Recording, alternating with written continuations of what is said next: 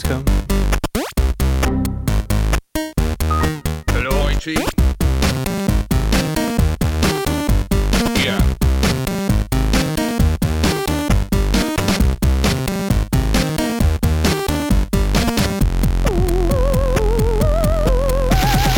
Et bonsoir à tous et bienvenue dans ce hors-série spécial Gamescom, hors-série qu'on enregistre euh, depuis Paris. Euh, on s'était engagé de faire le compte-rendu depuis le Thalys, hein, nous ram- ramenant de Cologne, mais malheureusement euh, pour des raisons euh, purement techniques, hein, euh, peut-être de fatigue aussi, mais c'était pas possible d'enregistrer dans, dans le train. hein, Ouais, les conditions sonores étaient vraiment pas euh, plausibles pour un enregistrement de qualité. Et puis tous les développeurs français étaient dans le wagon bar et on n'aurait pas pu parler librement des jeux qu'on s'apprête à dénoncer, à, à défoncer un par un. On aurait eu une série de scoops terribles parce que là, collet dents, on aurait vraiment récolté de la news, hein, mais non, vrai, ouais.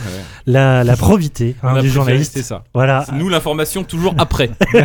la probité d'abord, l'information après. Je suis donc entouré de Corentin Walou. Bonjour Yann. Comment ça va Ça va très bien Yann. Tant mieux. Et de 10 Kevin. Bonjour Kevin. Bonjour. Ça va Ça va. Ça va, je, ça se remet. je suis trop vieux pour ces conneries. La Gamescom, ça me sèche. Ouais, c'est vrai qu'on va, on va en parler, on va faire un petit tour de table de, de ressenti global, mais c'était une, une édition extrêmement dense. hein. Pour euh, ma part, j'ai vu plus de 38 jeux, je les ai comptés. Euh, je pense que vous êtes pas loin. Je suis à 33 moi je crois. Ouais, ouais, c'est, c'est, c'est presque trop. hein, pour un seul, euh, pour deux seuls hommes d'une Mm. rédaction. Oui. Et euh, mais mais mais euh, beaucoup beaucoup de choses qui restent en tête, beaucoup de souvenirs, peu de déceptions, quelques-unes quand même, mais globalement, qu'est-ce que vous avez pensé vous personnellement, mes chers amis, mes chers confrères, de cette édition 2019 Ah, on va commencer par toi, Diz. Allez. Euh, bah, comme je l'avais dit un peu à l'aller, c'est vrai que bah, et c'est ce qu'on, c'est le, le bilan qu'on pouvait déjà deviner et qu'on fait a posteriori, c'est que c'était hyper dense effectivement. Euh, comme je disais aussi, effectivement, il y a même des petits jeux indés maintenant ont euh, ont leur euh, euh, leur euh, RP, leur euh, Communication. voilà, donc euh, du coup, euh, c'est c'est vraiment très très cadré. Les rendez-vous s'enchaînent. Il y, a, il y a- y a moins eu ce coup-ci. Alors peut-être que j'aurais dû aller à l'Indie Megaboost un peu plus tôt, mais il y a moins ce côté un peu. T'arrives sur une borne et tu découvres un jeu comme ça que tu connaissais pas et tu improvises un, un- un rendez-vous. Là, c'était vraiment très très très carré. Euh, après, effectivement. euh, Très peu de déception, on sent que euh, là on arrive en- un peu en fin de génération et même, Ouais. euh, même euh, des, des, des produits double A sont quand même hyper carrés. J'ai pas vu, euh, bon, et même, bon, j'ai vu Shenmue 3, mais, mais j'ai pas vu de, de, de jeux vraiment pétés, à part vraiment des produits très très cheap. On en reparlera, je pense, tout à l'heure, euh, quand on parlera d'un jeu- d'un certain jeu brésilien. Euh, mais ouais, voilà, enfin, vraiment une édition très dense avec un, un paquet de jeux qui arrivent assez vite au final et euh, qui, qui promettent pas mal. Corentin, Bah, Walou, Moi je suis du même Quel fut ton que, ressenti que Donc, toi- l'excellent Kevin. Euh, pardon t'y allais, euh, t'y allais pour toi, ta paroisse, hein, Bah j'y euh, allais ah, pour le l'esprit monde. tranquille. J'y allais pour dire. le monde avec. Je suis arrivé au monde il y a 5 ans euh, par un beau matin de septembre. Je savais pas qu'on allait 2016. faire la biographie, c'est génial. Non, il y a 3 ans d'ailleurs. Non. Oui. le mec, il, il a reçu Non, mais- déjà les, les vigiles Mine- du monde pour Mine rentrer. de rien, je crois que ça fait 4 ou 5 ça va faire 4 ans du coup que j'avais pas fait la Gamescom. Mm. et quand je suis arrivé au monde j'avais proposé de faire la Gamescom la première année il m'avait dit non non on fait pas la Gamescom c'est un peu pointu je sais pas quoi. Et euh, moi je m'en étais tenu là. Et pendant les trois premières années j'ai pas réfléchi. Je me suis dit euh, je me suis dit bah ils font pas la Gamescom euh, je vais pas non plus y aller quoi. Finalement ça m'intéresse je, je, je m'alignais sur la position de la rédaction. Et puis j'ai eu un flash là cette année. Je me suis dit mais en fait ça fait trois fois du coup que je fais le 3 euh, j'en ai plein le cul de Mm. l'E3. Je- Finalement, la Gamescom, c'était pas mal. J'en ai des bons souvenirs. Je vais y retourner. Et ça m'a pas déçu. J'avais peur en arrivant sur place. Surtout, j'avais pris mes rendez-vous un peu n'importe comment. Et il faut quand même imaginer que la Gamescom, c'est quand même, même s'il y a un espace business qui doit faire 3 halls à peu près, Ouais. c'est quand même très très grand. Et assez régulièrement, tu peux avoir des rendez-vous qui débordent d'un peu Bien sur les, sûr. sur les halls euh, publics. Mais rien que les trois halls business sont énormes. Ils sont hein. déjà très grands. C'est rien que les l'équivalent de l'E3, j'imagine, c'est à peu près ça. C'est deux halls, hein, euh, l'E3. non? Ouais. Ouais, mais ils sont, ils sont, C'est- un peu C'est une disposition qui est pensée différemment. Oui, parce que le 3, en fait, fait, il y a les- le fameux concours euh, où, euh, où, en gros, c'est un, couloir qui relie les deux halls principaux, mais où en fait, il y a plein de salles où tu Ouais. peux faire tes rendez-vous. Donc c'est un peu, c'est un, un peu, un infini le 3, c'est un peu en 4 dimensions. En fait. Tu Oui, c'est ça, c'est un peu. Alors que là, oui, c'est vraiment séparé. T'as vraiment les, les gros halls, machin, quoi. Et donc du coup, malgré mon manque d'organisation, j'étais très agréablement surpris à quel point c'est un, je trouve que c'est un salon qui est agréable dans sa partie business, où il y a vraiment, alors je me rappelle plus comment c'était il y a 3-4 ans, mais mais t'as vraiment moyen de voir beaucoup beaucoup beaucoup de jeux avec vraiment un accès euh, aux développeurs qui est je trouve hyper facile. Tu peux vraiment discuter tu peux même au dernier moment euh, si tu t'intéresses. J'ai pris le parti moi du coup comme je suis déjà allé à l'E3 de pas aller voir les AAA j'ai vu Gears 5 j'en ai vu un autre un jeu Electronic Arts qui est sous NDA euh, on va en parler très vite mais honnêtement ça me- enfin on va pas on va pas en parler du coup Mhm. on pourra en reparler très vite mais je pense pas qu'on fera parce que c'est pas un jeu qui m'a j'ai trouvé débordant de je, je pète pas déjà un indie en disant ça Bon, Bah, déjà, pour un jeu dont tu veux pas parler, t'en parles beaucoup. Mais en tout cas, voilà, j'ai pas les triple A, ça m'a pas, ça m'a, bon, il y a aucun triple A, j'en ai vu peu et ils m'ont pas surpris. Par contre, chez les, comme tu disais, moi j'ai très très peu de déceptions. J'ai vu 33, 33 jeux. Euh, j'ai eu au moins euh, 25 jeux que j'ai bien aimés. C'est- Enfin, au moins quoi, facile Ouais. quoi. J'ai, j'ai été, je, je suis revenu avec plein plein de jeux. Alors assez peu de dates, c'est beaucoup de 2019. Beaucoup de 2020. un peu flou et beaucoup beaucoup de 2020 Ouais. et euh, pour les jeux les plus ambitieux souvent Euh, donc du coup euh, c'est vrai que pas, pas beaucoup de dates mais beaucoup de jeux que j'ai envie de suivre maintenant et que dans les mois à venir je vais suivre de, de- de très très près c'est sûr Ouais, je, je suis absolument d'accord avec vous deux. Alors moi, le fait est que j'ai jamais été à l'E3, donc j'ai pas de point de comparaison. euh, mais la Gamescom, ça reste un, un- un rendez-vous privilégié pour moi parce que c'est toujours synonyme de, de rencontre. C'est con à dire, hein, mais c'est vraiment sortir de notre bulle. Et les devs aussi le disent souvent, c'est le moyen pour eux de sortir leur bulle de développement et de partager des expériences et puis peut-être prendre la température aussi. Et c'est marrant parce que euh, je fais souvent le- le- la comparaison entre E3 et Gamescom d'une certaine façon, c'est-à-dire que souvent, là où l'E3 est très calme, où il n'y a pas des très grandes révélations, il n'y a pas des très grands pics d'émotion, la Gamescom est très bonne. Alors, il n'y a aucune loi mathématique, mais j'ai souvent vérifié ça. Et cette année, l'E3 a été ce qu'il était, c'était un, un E3 tout à fait correct, mais on est très très loin Mm. hein, des émotions que qu'il y a pu avoir par exemple l'année dernière avec Cyberpunk. Hein, euh, C'était un E3 assez calme. Et euh, cette année, euh, eh ben, j'imagine en contre-coup, il y a une espèce de qualité constante que j'ai pu euh, euh, constater dans toutes les présentations que j'ai faites. Euh, alors j'en ai fait beaucoup. sans doute, la, plupart se situent dans une moyenne supérieure. Il y en a qui sont complètement oubliables et tout ça. Mais moi, ce que je garde à l'esprit, c'est que Enfin, c'est quand même le plus grand Barnum du jeu européen. Euh, se balader dans les travées d'un bâtiment comme le, le Col Messeux, c'est une expérience à vivre, euh, surtout quand on est un peu claustrophobe. Euh, mais il y a, il y a un côté beaucoup trop écrasant de la Gamescom. Et pourtant, je, enfin, il y a plein de moments, moi, qui me, qui me restent comme des moments presque intimistes où tu es vraiment les yeux dans les yeux avec les devs et tu, Mm. et tu, tu sens leur propre excitation, la- la- juste la ferveur, en fait. Mm. C'est ça que j'aime beaucoup dans la, dans la Gamescom, c'est qu'il y a une ferveur qui est partagée autant d'un point de vue journalistique que euh, vraiment purement créatif. Parce qu'ils jettent à l'eau. Euh, là, il y en a beaucoup qui se jetaient à l'eau pour la première fois Ouais. et qui montraient ouais, ouais. les, les jeux. euh, euh, ils les avaient même pas montrés en conférence ni dans les trailers et tout ça. Et, et ça, c'est vraiment précieux. Et là, ça a été un degré de densité, alors qui est un peu dur physiquement. hein. On, a un peu, on a un peu pris cher. D'ailleurs, on a très peu fait la fête. hein. On peut le dire. Il y a- Très, très il y a- vraiment, nos jeunes années sont loin derrière nous Mm. très clairement. Mais c'est aussi parce que vraiment, euh, tout le monde était dans cet état d'esprit vraiment euh, professionnel et euh, du coup, euh, je crois que même euh, au niveau de public, ils ont dû rajouter un, un, un hall en plus. Euh, c'est dire à quel point. Alors, c'est peut-être pas forcément un bon signe pour le marché qu'il y a autant de, de, de production et d'offres par rapport à l'é- à l'état de la demande, mais enfin, on peut pas reprocher à Gamescom d'être ennuyeuse. Et ça, pour le coup, elle Oui, l'a encore prouvé cette année. Donc voilà. Ouais, ouais. Je sais pas si vous voulez rajouter euh, quelque chose euh, là-dessus.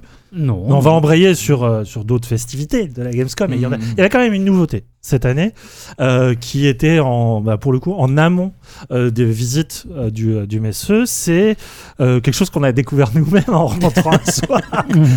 On comptait regarder un film Netflix et puis on nous a dit ah bah non il y a une conférence.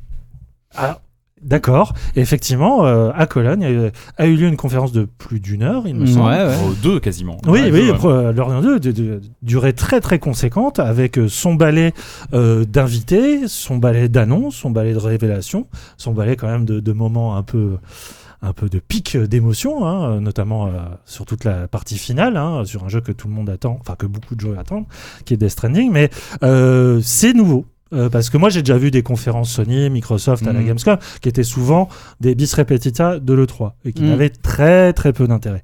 Là, on a senti que un peu comme Sony a pu le faire pendant la Paris Games Week ou euh, euh, je sais pas ou comme euh, bah, c'est souvent Sonic hein, qui maintenant qui fait des, des espèces de conférences parallèles à l'E3 la Gamescom vu qu'elle a quand même l'espace et euh, une concentration de, de talents et de personnalités sur place eh ben euh, s'est dit allez on va faire la nôtre Ouais, et c'est- c'était un peu déstabilisant au, au début parce que le présentateur c'est Geoff Knightley donc ça. un- Je pense que c'est sa conférence d'ailleurs. hein. Je Oui. pense que la, parce que la, Gamescom, c'est. euh, Enfin, j'imagine que derrière la Gamescom, il y a les éditeurs allemands et tous les éditeurs internationaux qui ont des présences en Allemagne. Je sais pas si c'est vraiment eux qui ont, qui ont, qui ont organisé ce truc-là. En tout cas, c'était en partenariat. Ça a été, ça a été locomotivé, j'ai envie de dire. Il doit y avoir un mot français pour dire ça. c'était très beau porté. Ça a été porté c'est par beau notre ami Geoff, Ouais. qui, euh, qui, comment, Killy. Killy, Killy qu'on dit. ah bon? Qui Ouais, euh, ouais. Geoff Keighley qui euh, qui euh, qu'on connaît pour euh, depuis le Doritos Gate jusqu'à aujourd'hui euh, Bah, les Game Awards. en les fait. Game Awards C'est surtout c'était vraiment ce format-là en fait. en fait c'est le- Oui, c'est les Game sûr, Awards européens Game en fait C'était, enfin, c'était les Game Awards sans les awards. sans les awards ah si il y avait des awards Ah bon? Ah oui, sûr. si, il y avait des sortes de petites interludes Ah, avec une dame qui, qui Ah oui, offrait le. Ah oui, c'était- Alors là, c'était balayé. On comprenait pas trop c'était pas trop annoncé c'était vraiment fait en marge du truc c'était c'était vraiment fait en coulisses et c'était pas du tout le, le cœur de l'événement mais Ouais. il y avait des, des awards en fait il y a des awards tous les ans je crois à la Gamescom qui sont Ouais, ouais. attribués par le salon Mm. Euh, là maintenant Avant la Gamescom, c'est avant c'était avant c'était balancé bah c'est le jury il a Oui, déjà oui. vu les jeux tout ça oui, mais- oui, mais bon. c'est c'est c'est pas le prix du public qui découvre Non. les jeux pendant le truc Euh, et euh, et euh, c'est sauf que d'habitude c'était balancé sur un communiqué de presse ou je sais pas où sur le site et là maintenant c'est fait entre deux bandes annonces de de Kojima il y a pas que Kojima Mais non, mais c'est ça en fait qui est, qui est- qui est marrant, c'est que euh, on savait que euh, y aurait un, un truc autour de Death Stranding. Hmm. C'était ça. C'était l'info- Kojima lui-même avait communiqué Voilà. autour de sa venue. C'était l'info qu'on avait, mais euh, et d'ailleurs euh, on était euh, on était au bar et moi j'ai j'ai l'ami Pierre Mogin qui me dit ah machin c'est le trailer de Death Stranding et tout machin. Quel Ah oui. génie Oui, rajoute-t-il. sans doute. Et donc moi je m'attendais à je m'attendais à ça encore à ce moment-là quoi. C'est vraiment c'est après où je me suis rendu compte qu'en fait il y avait eu toute une conf. Donc oui elle elle était pas vraiment enfin ou alors on était complètement passé à côté de l'info mais elle est un peu sortie de nulle part cette conf et, euh, Ouais. et c'était pas Alors que pourtant, Et elle était oui. très préparée. Enfin, je veux dire, Bah c'était oui, un oui. truc qui était calibré à l'américaine. Euh, tu parlais justement de, de ce journaliste. euh, c'est c'est marrant que fut un temps, il fut un peu euh, sous l'opprobre de euh, voilà des espèces de connivence entre le, le milieu d'information et l'industrie, et qu'aujourd'hui, c'est non seulement c'est c'est complètement accepté, ah oui mais c'est ça. complètement starifié. Ah, je crois que dire c'est oublié. Non, au contraire, pas maintenant, on a- il, il embrasse ça complètement. Maintenant, c'est vraiment le assumé, porte-drapeau c'est complètement de décomplexé. de- Ouais, ouais, Ouais. complètement.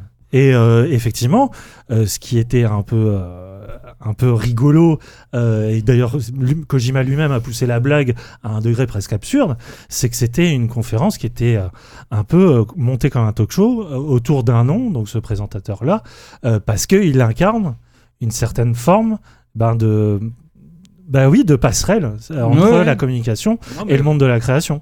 Bah, c'est ce qu'on disait aux antennes. Enfin, Et qu'on se disait entre nous, euh, on râlait euh, devant l'écran parce que, effectivement, si vous êtes un peu habitué des talk shows américaines, et notamment celui de Jimmy Fallon, hein, qui est un, un show extrêmement impressionnant dans, sa, dans la façon dont il est orchestré, c'est c'est lui-même un homme orchestre, mais il y a cet aspect un peu. euh, un peu mielleux hein, de l'accueil, c'est-à-dire qu'on ne critique jamais, on met la- le bras sur l'épaule et on dit c'était mon meilleur pote. Et j'adore tout ce que tu fais. écrit. Tout est euh, amazing et euh, oui, tout est en plus c'est- tout est écrit genre, raconte-moi une anecdote. euh, le- le- L'invité, euh, l'anecdote, il l'a répété mille fois, etc. Enfin, Ça n'empêchait pas hein, les invités d'être extrêmement mal à C'est l'aise. ça, parce que Bah, Jimmy, euh, Fallon, il reçoit, euh, je sais pas quoi, reçoit- il reçoit euh, des, des méga stars. euh, qui sont calibrés Jennifer. Lawrence, je sais pas quoi. Là, il recevait des, des journalistes, des, des- développeurs tremblants.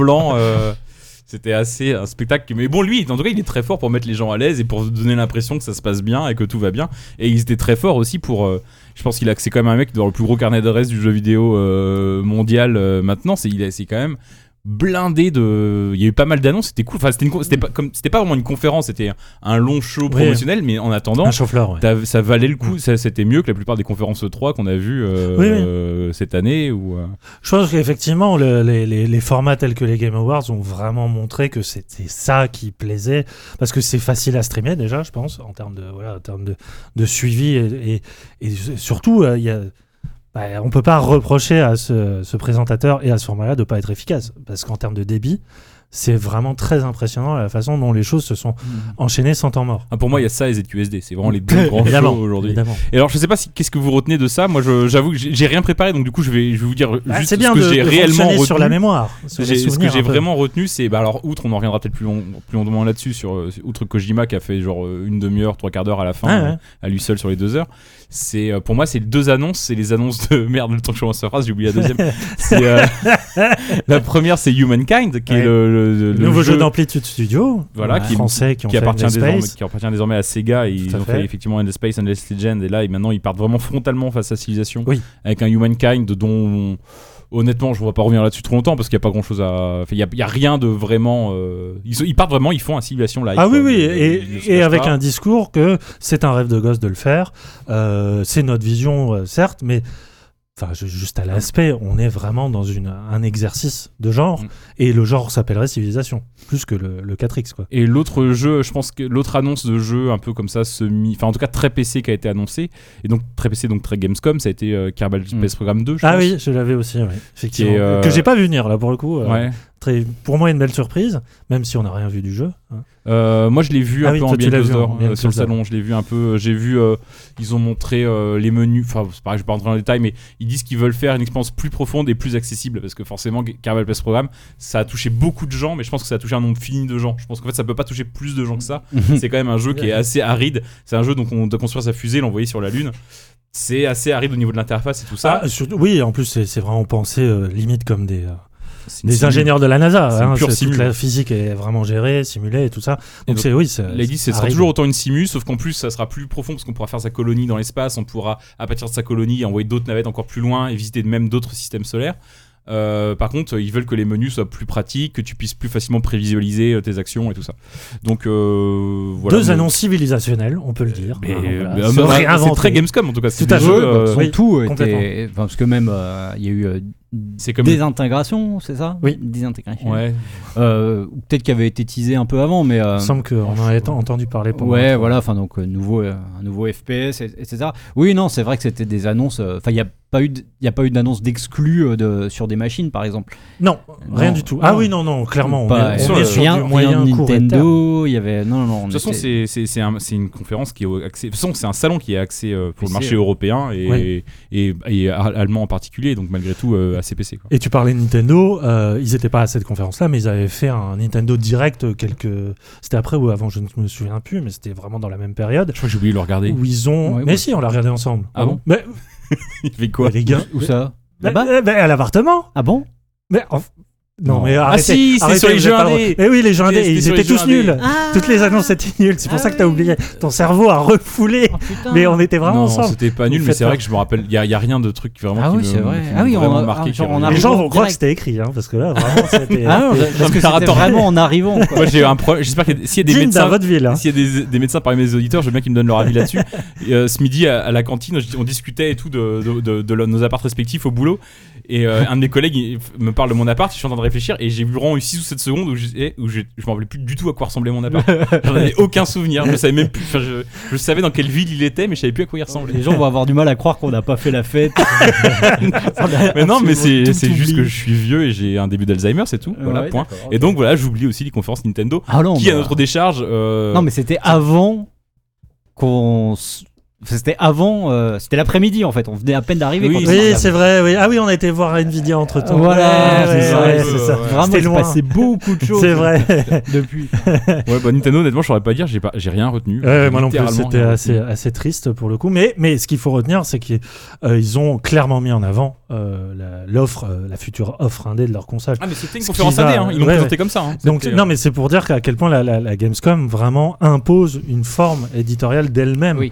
C'est c'est vrai que pendant cette euh, conférence dédiée, il y a eu très peu de place pour le AAA. Il y a eu quand même Gear 5 hein, qui a montré son, son mode solo, il me semble. Euh, Oui, son mode, vrai, son a- mode d'histoire qui était Oui, quand oui. même euh, voilà, On a vu un- highlight. un trailer. On a vu un trailer de un story Bah, c'était beaucoup hein. plus que cette espèce de blague qu'on avait eu Oui, euh, oui, pendant le 3.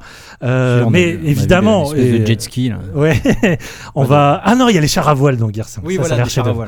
Euh, le, le, le, le gros gros moment qui a pris quand même la moitié, euh, un bon quart de la, de la- la conférence, c'est donc cette venue de Kojima sur scène. Ce qui était très intéressant, moi je trouve, d'un point de vue scénique, c'est que bon, il est toujours avec accompagné de son, son traducteur, évidemment, euh, puisqu'il il aime pas parler anglais, Euh, mais c'est la première fois. Pourtant, j'en ai fait quelques-unes des conférences où je voyais les journalistes venir comme devant une rockstar, un Mm. concert, euh, prendre, le prendre à ses pieds pour le prendre en photo. Et il y a vraiment cette idée d'idolâtrie que, que je rejoins un peu parce que je, voilà, je pense que c'est- vraiment un génie. Bah, Mais mais il y a ce truc très intéressant de euh, la Gamescom, elle a marqué ce moment là-dessus en fait. C'est nous on a Ko- Kojima cette année. Non seulement il va être là, il va être là longtemps, il va nous montrer du vrai gameplay. Euh, c'est pour novembre et euh, voilà, là vous pouvez clairement commencer à rêver autour du jeu avec du concret et en- et surtout c'était une manière de aussi de sanctifier le copinage avec euh, Ah ouais. Akili qui, qui, était mis en qui- scène et complètement. qui, euh, du coup sera un personnage secondaire de, de l'aventure de Death Stranding.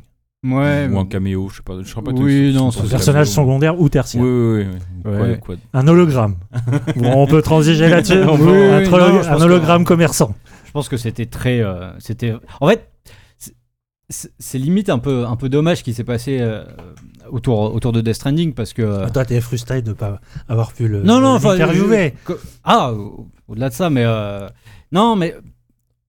Il avait vraiment créé un truc hyper mystérieux autour, autour de jeu et là j'avais l'impression qu'il avait envie un peu de désamorcer justement ce côté peut-être un peu un peu trop euh, trop plombant trop trop arty en faisant de la, de la blague. Alors on- ça s'est traduit par euh, l'option pour faire pipi et Oui, par vrai et ça- par cette rencontre avec euh, avec Geoff Keighley qui dans l'absolu on s'en fout de ce type là tu Bien vois. sûr. enfin je veux dire euh, Mais qui, le- qui a un caméo avec euh, avec Winding Refn ou, ou Del Toro c'est une chose. Qui a un caméo avec avec Killy euh, je veux dire enfin t'avais, t'avais un- enfin moi j'avais un peu l'impression d'être exclu de de, de, de, de, de ce- de ce moment là quoi Ça serait quand même, et euh, Dieu sait que t'es plus connaisseur que moi, euh, oublier la part extrêmement triviale des jeux de Kojima. ah oui non non mais je, ça, C'est quand même une réalité euh, Je- au-delà du penseur et du théoricien. je, C'est quelqu'un qui aime des fa- faire des blagues de caca. hein, mais bien jeux. sûr mais euh, Donc, après est-ce qu'on avait spécialement envie de voir ça euh, c'est c'est, ça, c'est autre chose La discrétion de chacun. ouais ouais non enfin voilà ça c'est, c'est- Il n'y a pas eu que ça. Il a quand même montré plus en détail Là, euh, oui. Tout Et- le, le gameplay de déplacement. enfin, qui, Ouais, ouais, bien qui est sûr. quand même la base.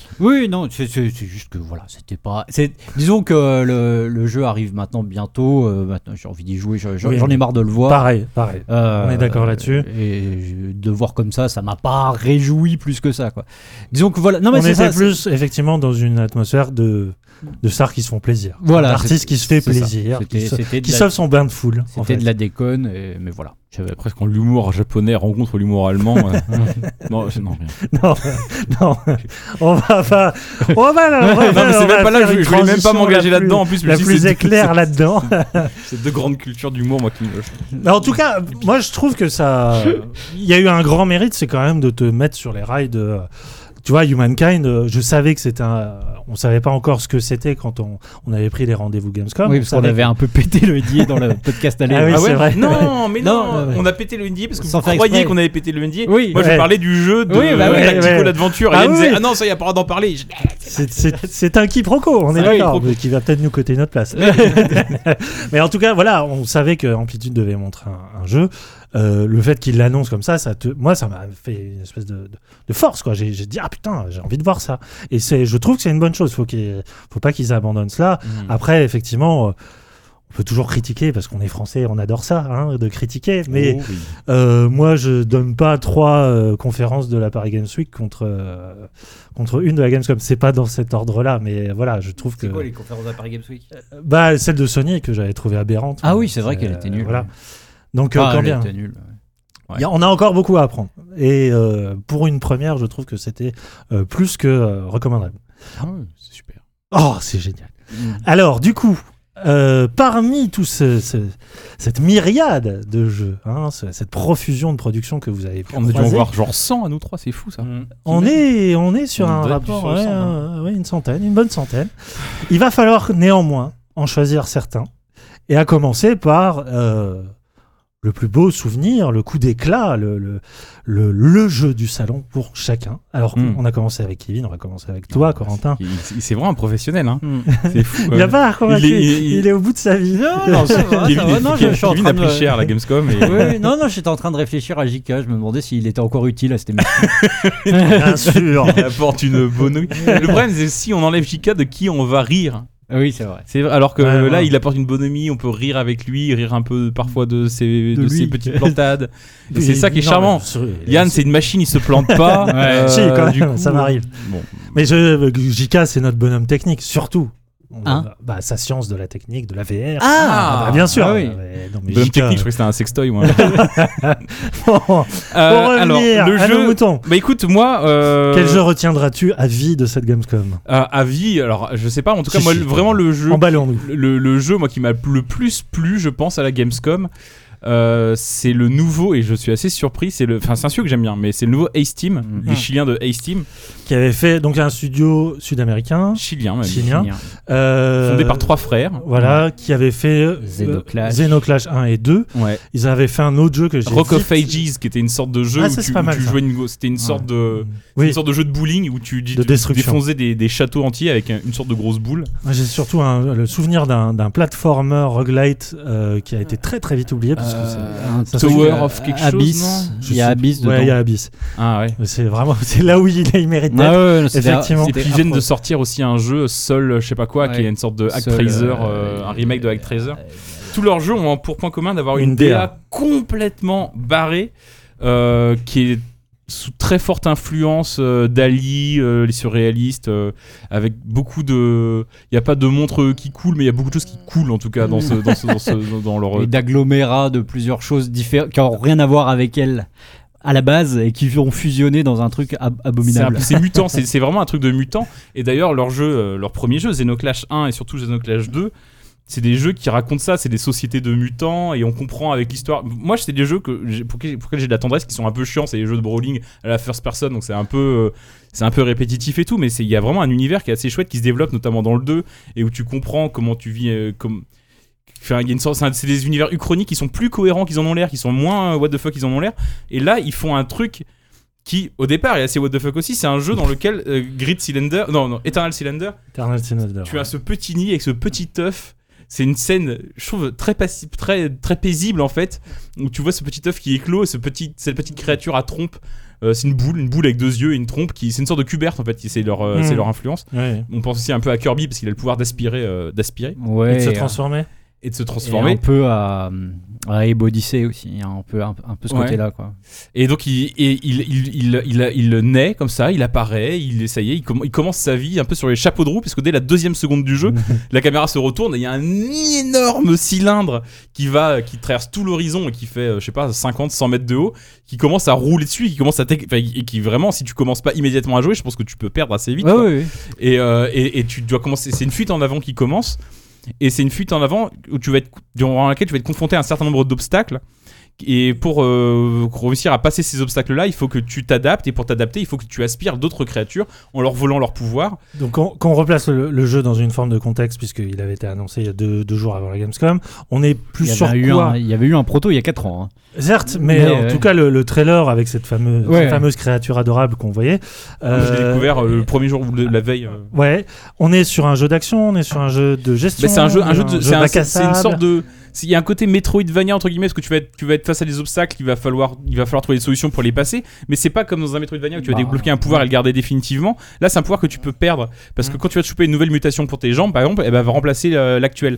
Après, tu vas pouvoir commencer à, à un moment donné à, à t'occuper de toute une petite smala de, bestioles et, euh, et à, à répartir les pouvoirs et tout ça. Mais tu vas pas jamais garder un pouvoir définitivement parce que il y a des créatures qui sont capables de te les enlever, d'autres qui vont simplement te tuer, te bouffer et, et à- arriver et te, et te choper.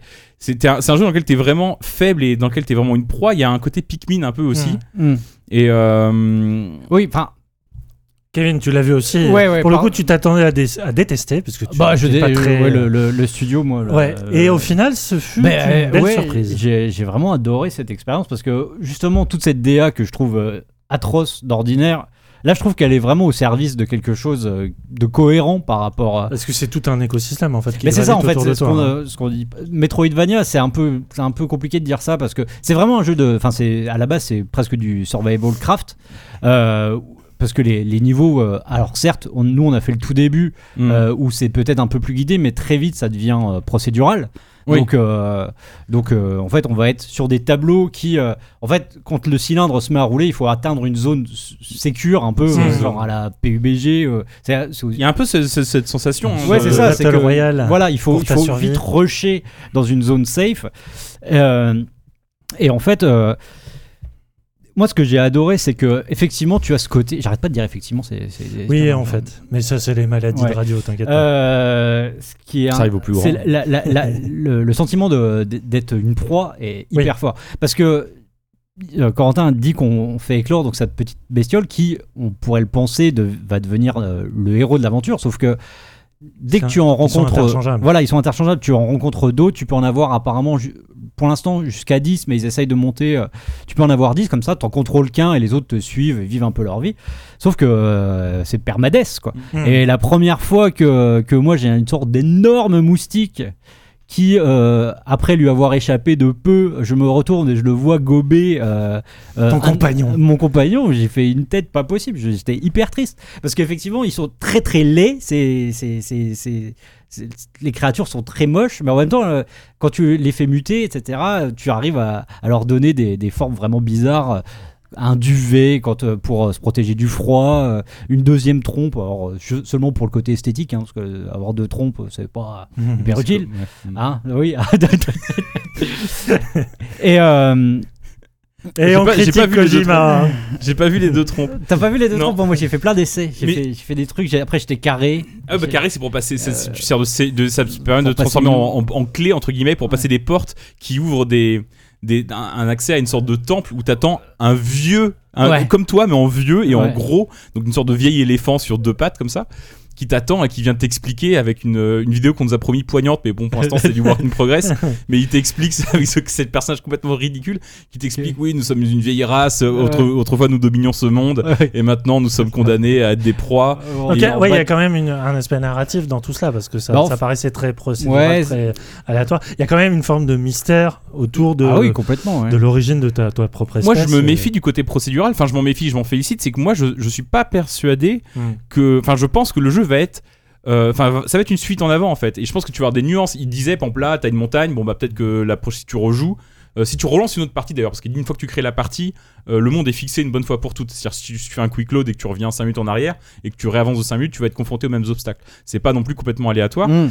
Et il dit là, t'as cette partie-là, t'as une montagne, mais ton, poste, te- ton pote sur le, poste d'à côté, peut-être que lui il va avoir une, une rivière. Mais au final, ce sera deux obstacles. Je pense que ça va être deux façons de, de conduire un peu le joueur différemment. Mais il va y avoir des étapes. Je pense qu'il va y avoir l'étape où tu rencontres le vieux, l'étape où tu vas rencontrer, euh, tu vas devoir passer une mer et de te, te gonfler pour passer la mer. Une étape où tu vas avoir. C'est des- Darwin en fait. Ben, non, mais il y a évidemment, Oui. oui, il y a ce côté-là. Mais moi, je, il y a une fable. euh, Moi, j'ai écrit un papier là-dessus là euh, pour le Monde là juste avant de vous rejoindre. Il y a, il y a Ah, un côté on fable. en a donc un, un avant-goût en avant-première, vas-y. Et, et gratuit, c'est gratuit sur le site.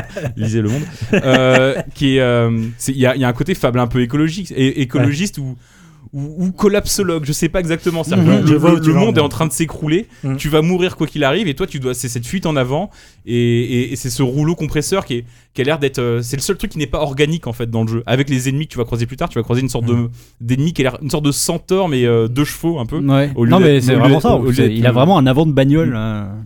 Et euh, il t'attend dans une grande une sorte de caverne en forme de grande main humaine et tout ça et tu il y a cette menace de- du monde humain ou sinon en tout cas du moins artificiel qui est en train de rouler de d'écraser de rien laisser derrière lui euh, de ce monde derrière lui Et je trouve qu'il y a un- c'est c'est c'est assez c'est assez euh, beau je sais pas mais c'est assez mélancolique en fait Ouais. au-delà du côté gaguesque euh, de la DA Ouais. Très bien. Parce que autant moi j'aime pas. Enfin, j'ai j'ai dû. Pardon. Ah non, Je- vas-y, je t'en prie, je- déroule, déroule. Je suis pas fan des jeux de, de, de, de survie, les Don't Starve, etc. Ça me ça, ça m'intéresse pas. Enfin, ça m'intéresse pas et je. Enfin, je sais pas, il y a- l'enjeu me, me laisse froid, quoi. Mhm. Le, juste euh, l'idée d'aller le plus loin possible. Alors que là, j'ai vraiment l'impression qu'il y a un but Ouais, ultime à atteindre Et Je euh, pense qu'ils sont saupoudrés un peu les mécaniques de, de, de- de survie, mais que c'est pas un jeu de sur- oui, survie parce fondamentalement. qu'il faut je quand même se nourrir. mais Vous avez joué ça- combien de temps Une demi-heure Une heure. Une heure Une heure, ouais, d'accord. 45 minutes, ouais. Oui, donc c'est un petit euh, échantillonnage. hein, Ouais, mais avez- euh, il y avait vraiment, euh, enfin, ouais, les créatures qui te, que tu rencontres. Ouais, il y a une forme d'urgence en fait euh, que, que je trouve vraiment, euh, enfin, c'est, c'est bien restitué quoi. Et euh, ouais, non, vraiment une, une Hmm. sacrée surprise. hein. Très bien, proposition des plus intrigantes. Moi, je n'ai pas pu le voir, mais euh, si vous ne voyez pas ce que c'est, le trailer est déjà extrêmement, je trouve, parlant hein, de cette, cette Je identité crois qu'il y a une alpha qui arrive bientôt. C'est édité par. Oui, Ah il y a- oui, il vous l'avez vu chez qui fermée. C'est Good Shepherd. qui Good Shepherd, d'accord. Good Shepherd, qui est, le, qui est un label de Devolver, plus ou moins, non? Enfin, Oui, c'est c'est plus ou moins parallèle parce qu'il compte des, des, des, des créateurs qui sont, euh, qui sont communs aux deux entités. Après, c'est. C'est c'est moins. Enfin, l'identité éditoriale de Good Shepherd est un peu moins euh, marquée. Hmm. Autant Devolver maintenant, euh, Oui. c'est- quand même très identifiable. Là, il y avait autant du Transport Fever que du John Wick, euh, le, fameux jeu tactique, que celui-là. hein, donc, mais Et pourquoi pas? Enfin, tant mieux. Ce Good Shepherd, on l'avait découvert il y a 2-3 ans. C'était vraiment ça, ça naissait à peine. Et je vois le, le- quand même l'évolution de ce- cet éditeur et quand même, c'est c'est extrêmement encourageant, quoi. Et c'est sorti 2020 sur PC et console, sans précision euh, desquelles je crois. D'accord. Très bien, on en reparlera, je pense, euh, euh, à sa sortie. Kevin, ton jeu du salon, qui bah, est un jeu, oui, que C'était celui que j'attendais une vingtaine d'années, on peut le dire. Pas forcément, parce que moi j'ai jamais été euh, Donc il vraiment. s'agissait. Il s'agit de, de FF7 Remake. Moi, j'ai jamais été forcément porté sur les remakes, ça m'intéresse pas spécialement, j'aime bien vivre avec mes souvenirs, mais, euh, mais là, il y a quelque chose, de- bah, ce que- ce que je disais à l'aller, hein, il y a quelque chose de magique avec ce jeu, euh, dès, que tu, dès que je le vois, en tout cas, moi, je trouve ça... bah, c'est c'est au-delà du magique, c'est ouais, c'est mystique, on va dire. oui, Euh, y a, on va c'est- dire ça. Parce qu'elle marche pas avec tout le monde. C'est c'est pour ça que je. Ouais, Non, Bah- mais je, je, euh, là, je, je comprends tout à fait. euh, Je trouve que c'est l'écart parfait entre euh, pour faire un remake il y a euh, voilà 22 ans. euh, c'est à la fois. En plus, c'est- c'est c'est pas un jeu parfait FF7. C'est un jeu qui est euh, qui a été pionnier, qui est un marqueur incroyable pour plein de gens. enfin, surtout l'Occident, en fait. Oui, voilà, Mm. ouais, qui est euh, nombre de gens qui ont été euh, éveillés au RPG Jap et, et même au jeu narratif de manière plus plus, plus générale. Euh, D'autant Et- plus qu'il y avait il y a cette aura d'Arlésienne éternelle, hein, puisqu'il a été annoncé déjà il y a 5 ans. ouais, 2000, ah oui, c'est ça, euh, 3 2000. Même année que Shenmue 3 d'ailleurs, Oui, euh, oui. quelques minutes d'écart hein, sur la, scène de Sony. Donc effectivement, il y a une attente Ouais, énorme. ouais, ouais, mais puis au-delà de ça, je te dis, c'est vraiment le côté. euh, c'est- un jeu qui, euh, qui euh, était améliorable. oui, c'est vrai. Très perfectible. Voilà, perfectible. Et du coup, enfin, bon, je me faisais une, jo- une joie d'y jouer, surtout que tout ce que j'avais pu voir jusque-là m'intéressait beaucoup. La, la démo était très courte, je pense que c'est la même qu'avait fait, euh, qu'avait fait euh, Corentin à, À l'E3. à l'E3. Euh, ça se résumait à deux trois, euh, à un petit avant-goût avec deux trois, deux, trois combats et des dialogues et un combat de boss. Mais confirmation en tout cas de deux choses, parce que je vais aller, je vais aller vite là-dessus.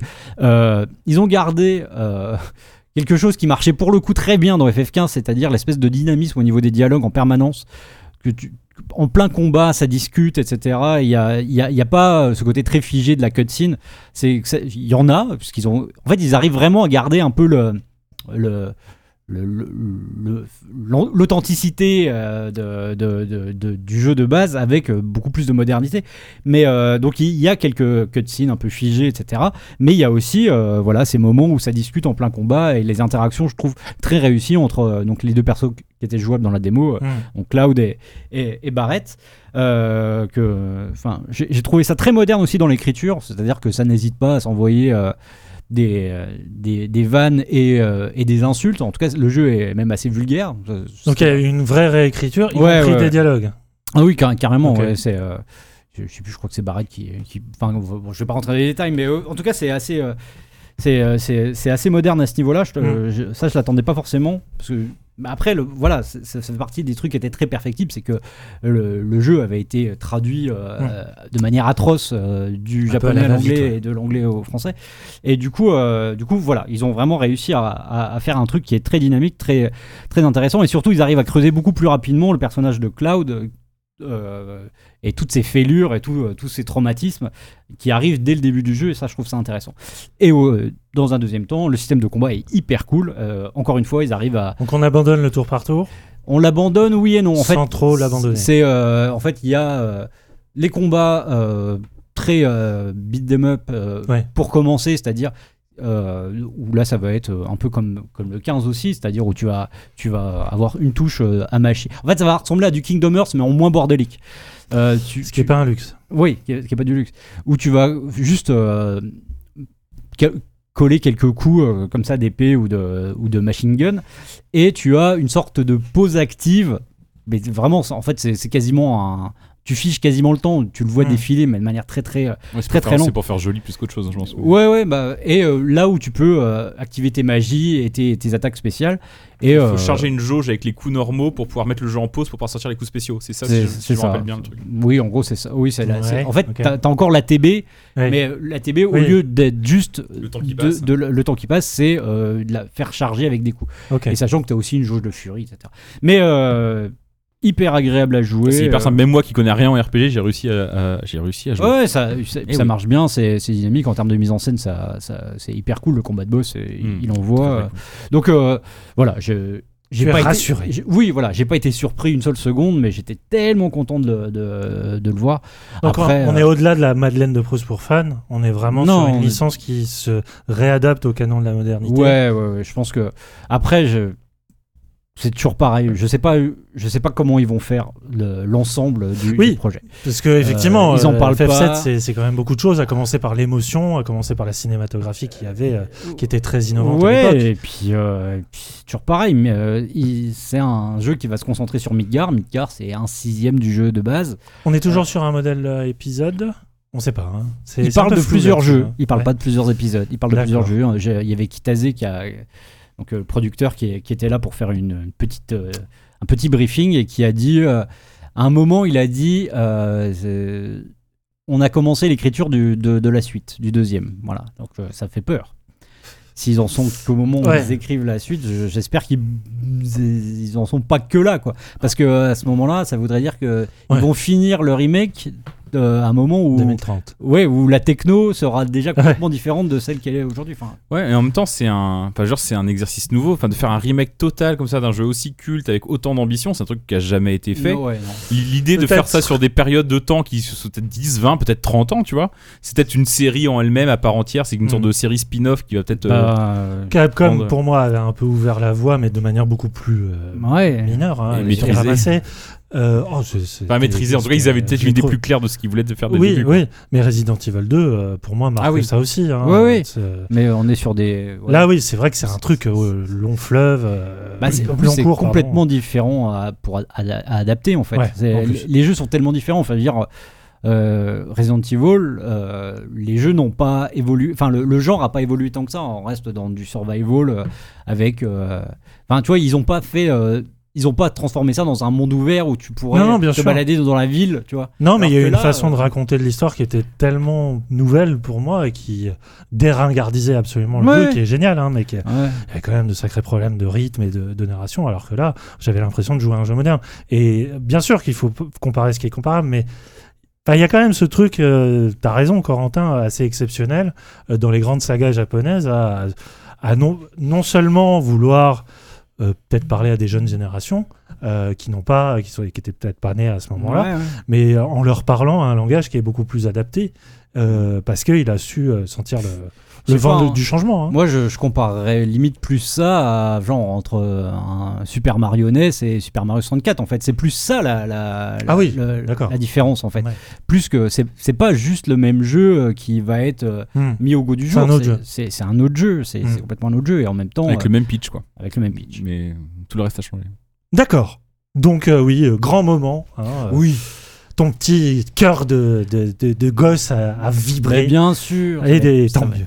Ça va être grand. On autorise les gens chez Square Enix à coller s'ils veulent un autocollant ZQSD sur la porte du studio. Vous avez notre bénédiction. et toi, Yann? Euh, ben moi c'est euh, c'est aussi un, un- c'est pas un jeu que j'attendais énormément puisque j'ai euh, on a appris son existence il y a même pas un mois. Euh, Corentin m'avait pavé la voie, puisque Corentin, tu as eu la chance d'aller euh, Ah dans oui, bien sûr. le studio d'Eric Chahi, hein, qui est basé à Montpellier. Alors d'ailleurs, j'ai appris qu'ils étaient colocs, Avec Game Bakers. ouais, des Game Bakers, qui présentaient aussi leur nouveau jeu, donc Ouais. les créateurs de Fury entre autres. Ils étaient, ils étaient aussi coloc avec euh, les Swing Swing Submarines à une époque, mais le studio, a, le studio a- a- Et- existe encore, mais ils sont, ils sont dispersés maintenant. Et d'ailleurs, Game Bakers et euh, Eric Chahi étaient colocs à la Gamescom. Sauf que euh, Game Bakers, euh, la, la patronne m'a dit, mais j'ai jamais vu le jeu d'Eric. Euh, Ah bon? Et je lui ai dit, mais, mais cours, Ah, cours, mais, cours, euh, cours. Audrey Le Prince, mais Ouais. elle- je crois qu'elle elle habite pas, euh, elle habite pas à Montpellier. Oui, non, elle crois, est, c'est vrai, pas- elle est basée en Finlande. mais, euh, Tout à fait. Bref, on digresse. On digresse, mais c'est ça, c'est pour ça que les gens nous donnent des sommes incroyables. Hein J'espère que vous nous donnez des sommes incroyables, vous qui nous écoutez là. Sinon, arrêtez d'écouter tout de suite. Non, laissez-moi juste finir. Euh, c'était pas un jeu que j'attendais, c'était plus un créateur euh, qui n'a pas fait de jeu depuis From Dust, donc c'est Eric Chahi. Euh, From Dust qui doit dater bien de 10 ans aujourd'hui. On est, on un, est proche un- des 10 un ans. semble. poil moins, ça doit, être, ça, doit être, ça doit être 8 ans. Ouais, Mais Donc- surtout, il a fait, en, en 30 ans, il a fait 3 jeux quoi. oui, c'est c'est vrai que c'est- quelqu'un qui a une aura euh, qui est au fond ramassée à trois titres qui sont Another World, Art of Darkness et From Dust, alors qu'il a quand même fait euh, d'autres choses. Des jeux avant, ouais. Des jeux avant. œuvres de le, souvent. Pacte, excellent jeu euh, d'aventure textuelle dans les années 80, euh, et les Voyageurs du Temps, dont il a Avec signé euh, les, les Paul graphismes. Cuisset. Paul Cuisset. Euh, bref, c'est c'est une personnalité assez effacée, euh, discrète, qui n'a jamais aimé la médiatisation de sa personne, qui a toujours préféré parler de sa, sa créativité. Mais bon, ça, il se heurtait toujours à ce, cette timidité, hein, on peut le dire. hein. c'est quelqu'un qui qui est pas forcément à l'aise à parler en public et tout ça. Et du coup, l'endroit où je l'ai rencontré, c'était l'endroit parfait. C'était euh, on va dire un Dans le hall, euh, dans le hall public au milieu Devant des les 300 000, goodies, euh, des devant 300 000 les- Allemands. avec qui- les Fortnite. Le stand Fortnite. Non, on était dans. J'ai j'ai le mot booth en anglais. Je- comment on dit en Un français stand hein, en Non, français. Non, c'est fermé. C'est fermé. Euh, Ah. C'est plus qu'un stand. C'est un. Comment on peut appeler ça C'est Un fermé. sanctuaire. Je vais appeler ça un petit Ah ouais, je sanctuaire. pense qu'il y a d'autres termes, mais ouais. C'est-à-dire, c'était fermé même le plafond. Oui. Ah ouais, oui, alors oui, ça, il y ça avait un plafond. jamais à la Il y avait un plafond. Et c'est- plafond. Et c'était plus petit que un la box. chambre d'étudiants que j'ai eue au Crous euh, à la fac. Oui, que les auditeurs connaissent bien. Euh, oui. Ça s'appelle une pièce, hein, en fait. Petite pièce. C'est- Non, parce que je pense que la Locarez, elle, elle accepterait pas d'appeler ça une pièce, Kevin. Mais bref, c'était vraiment, c'était une, euh, une bulle. Euh, j'ai- et j'étais seul avec lui. Donc c'est un jeu VR qui s'appelle Paper Beast. C'est un jeu sur lequel il travaille apparemment depuis très longtemps, pre- presque peu de temps après euh, From Dust. Alors l'idée de la VR est venue après, mais ça résulte de euh, ces euh, ses envies tout le temps d'expérimenter. C'est quelqu'un qui adore expérimenter des prototypes de euh, gestion de fluide, de moteur physique et tout ça, euh, qui, qui est longtemps resté même tout seul à faire ses trucs dans son coin. Et là, il a décidé de monter une structure. Il- je sais plus, toi tu le sais puisque tu as visité. Ils sont quoi, une dizaine, même pas? Oh non, non, non. Enfin, Ils sont 3-4. sur place, ils sont, ils sont, je pense 7-8. Mais euh, il y a- après, il y, a des- y, a des- il y a des gens qui bossent à distance pour la Mm. musique ou des trucs comme ça. Mais Tout à fait. Et euh, là, pour le coup, il était lui tout seul pour présenter son jeu, donc dans cette piécette. hein, euh, et c'était c'était fantastique parce que il l'a développé pour le PSVR, donc j'ai mis le casque et il me parlait dans le, le casque et, et j'étais ouais. et, et, et là pour le poli coup, en plus. quoi. pour le coup, toute sa personnalité euh, timide et tout ça, c'est complètement envolé parce qu'il était déjà dans son monde qu'il avait créé. Et surtout, il me parlait juste de ce que je voyais Mm. euh, et il me parlait de son boulot. Et son boulot, c'est quoi? C'est tu. Tu es téléporté dans une sorte de monde virtuel euh, qu'il appelle en marge du big data. hein. Euh, C'est un monde qui, apparemment, les personnages du jeu euh, vont se réfugier à l'intérieur. C'est un grand désert, hein, on Mhm. peut le résumer comme ça. Un désert qui est habité de créatures euh, fantasmagoriques qui ressemblent à des créatures de papier mâché. Et d'origami, quoi. j'aurais oui, oui, voilà, sont faites de, de formes géométriques, notamment beaucoup, beaucoup de triangles, et ce qui donne ce côté un peu plié, pliable de la créature. Et c'est, c'est un jeu de balade. Hein. Au début, d'ailleurs, tu es un peu perdu parce que je m'attendais à ce qu'on doit faire quelque chose, et non. La première action que tu dois faire, c'est attendre. Et ça, Mhm. déjà, pour moi, c'était déjà gagné. Mhm. On peut le dire, les gars. Mais euh, t'attends pas à rien, t'attends pas le temps qui passe. C'est que soudain, tu vois débarquer un une espèce de girafe euh, mutante hein, qui vient te juste se pencher au-dessus de toi et te se te proposer sa tête comme si tu elle voulait que tu la caresses et euh, en fait le jeu ce n'est que ça C'était Eric Chahi en fait. T'as enlevé le casque. oh vous gâchez tout hein. J'imagine t'enlèves le casque et t'es en train de lui gratter la tête. Et en, en fait, le jeu se résume qu'à ça, j'ai envie de dire, mais en même temps, c'est pour moi l'une des plus belles interprétations de la VR que j'ai vue jusqu'à présent. Tu ne fais que manipuler en fait Oui. le- le- l'environnement qui est autour de toi, et notamment les créatures Mm. qui sont complètement euh, gérées de manière procédurale, c'est-à-dire que leur euh, leur IA, leur comportement s'adapte en permanence à ce que tu fais, à là où tu es. Euh, le, le décor lui-même est complètement euh, géré, il a dit physiqué. Je sais pas si c'est une, Ah ouais. euh, une- Bah, une il s'érode en fait sous l'action du vent, sous l'action des, des Voilà, animaux. tout ce que tu fais laisse une trace. Mm. Et à chaque des- fois, cette trace, elle le est, sable. elle, elle est unique à chaque partie parce que euh, vraiment tu, tu te déplaces, euh, enfin tu te téléportes euh, d'un point, enfin n'importe où sur le, le décor et tu peux décider soit de jou- juste jouer avec les, les créatures euh, puisqu'elles ont certaines parties que tu peux euh, que tu peux prendre, caresser, étirer et tout cela. Et plus tu avances et euh, plus tu en recomptes de nouvelles et en fait tu te rends compte que tu es dans un écosystème qui même si tu n'étais pas là, l'écosystème vivrait euh, de lui-même, puisque tu as des, euh, des sortes d'herbivores, tu as leurs prédateurs et tout ça. Et il y a des choses scriptées, plus tu avances, tu as des éléments de géographiques, météorologiques et tout ça. Et c'est exceptionnel parce que déjà, euh, c'est quelqu'un qui a vraiment pensé le support parce que tu n'as jamais un seul problème, soit de, ben, de motion sickness, euh, de c'est hyper bien dé- euh, euh, comment dire au niveau des graphismes, la résolution est parfaite. T'as pas ce sentiment de pixelisation que tu as sur les autres jeux. Mhm. Enfin, il y a un côté juste beau en fait et agréable. Et c'est la première fois où la VR n'était pas un support que je subissais, mais que vraiment qui me qui me transportait. Vraiment, il y avait ce côté pendant une demi-heure, j'étais ailleurs. Mhm. Et euh, surtout, c'est tellement intelligent dans. Euh, il a parlé au bout d'un moment, euh, je disais, mais euh, en fait, c'est- presque une thérapie ce que vous avez fait. C'est euh, une manière de, de quitter la civilisation. Il dit, bah ouais. Euh, il m'a dit, ah, j'y avais pas pensé, mais c'est vrai que j'ai mis beaucoup de mes souvenirs, et notamment des trekking que j'ai fait dans le désert quand j'avais besoin de de- de- d'être Mm. seul. Et il y a vraiment ça, quoi. Et. J'ai dû m'arrêter à la. C'est chapitré. en- y a- de- de- il y, a une douzaine de chapitres. Ouais, toi t'en as vu un de plus que moi, mais moi déjà en une demi-heure, je, enfin, je savais, je savais que c'est, j'allais pas vivre quelque chose de plus exceptionnel ou Mhm. plus fort.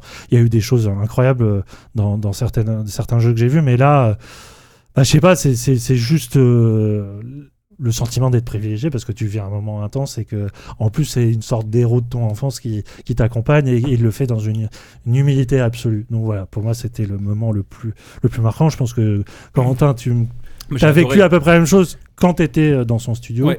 J'ai adoré, adoré ce que j'ai vu du jeu. Euh, moi, j'adore. Est-ce qu'on peut parler de jeu?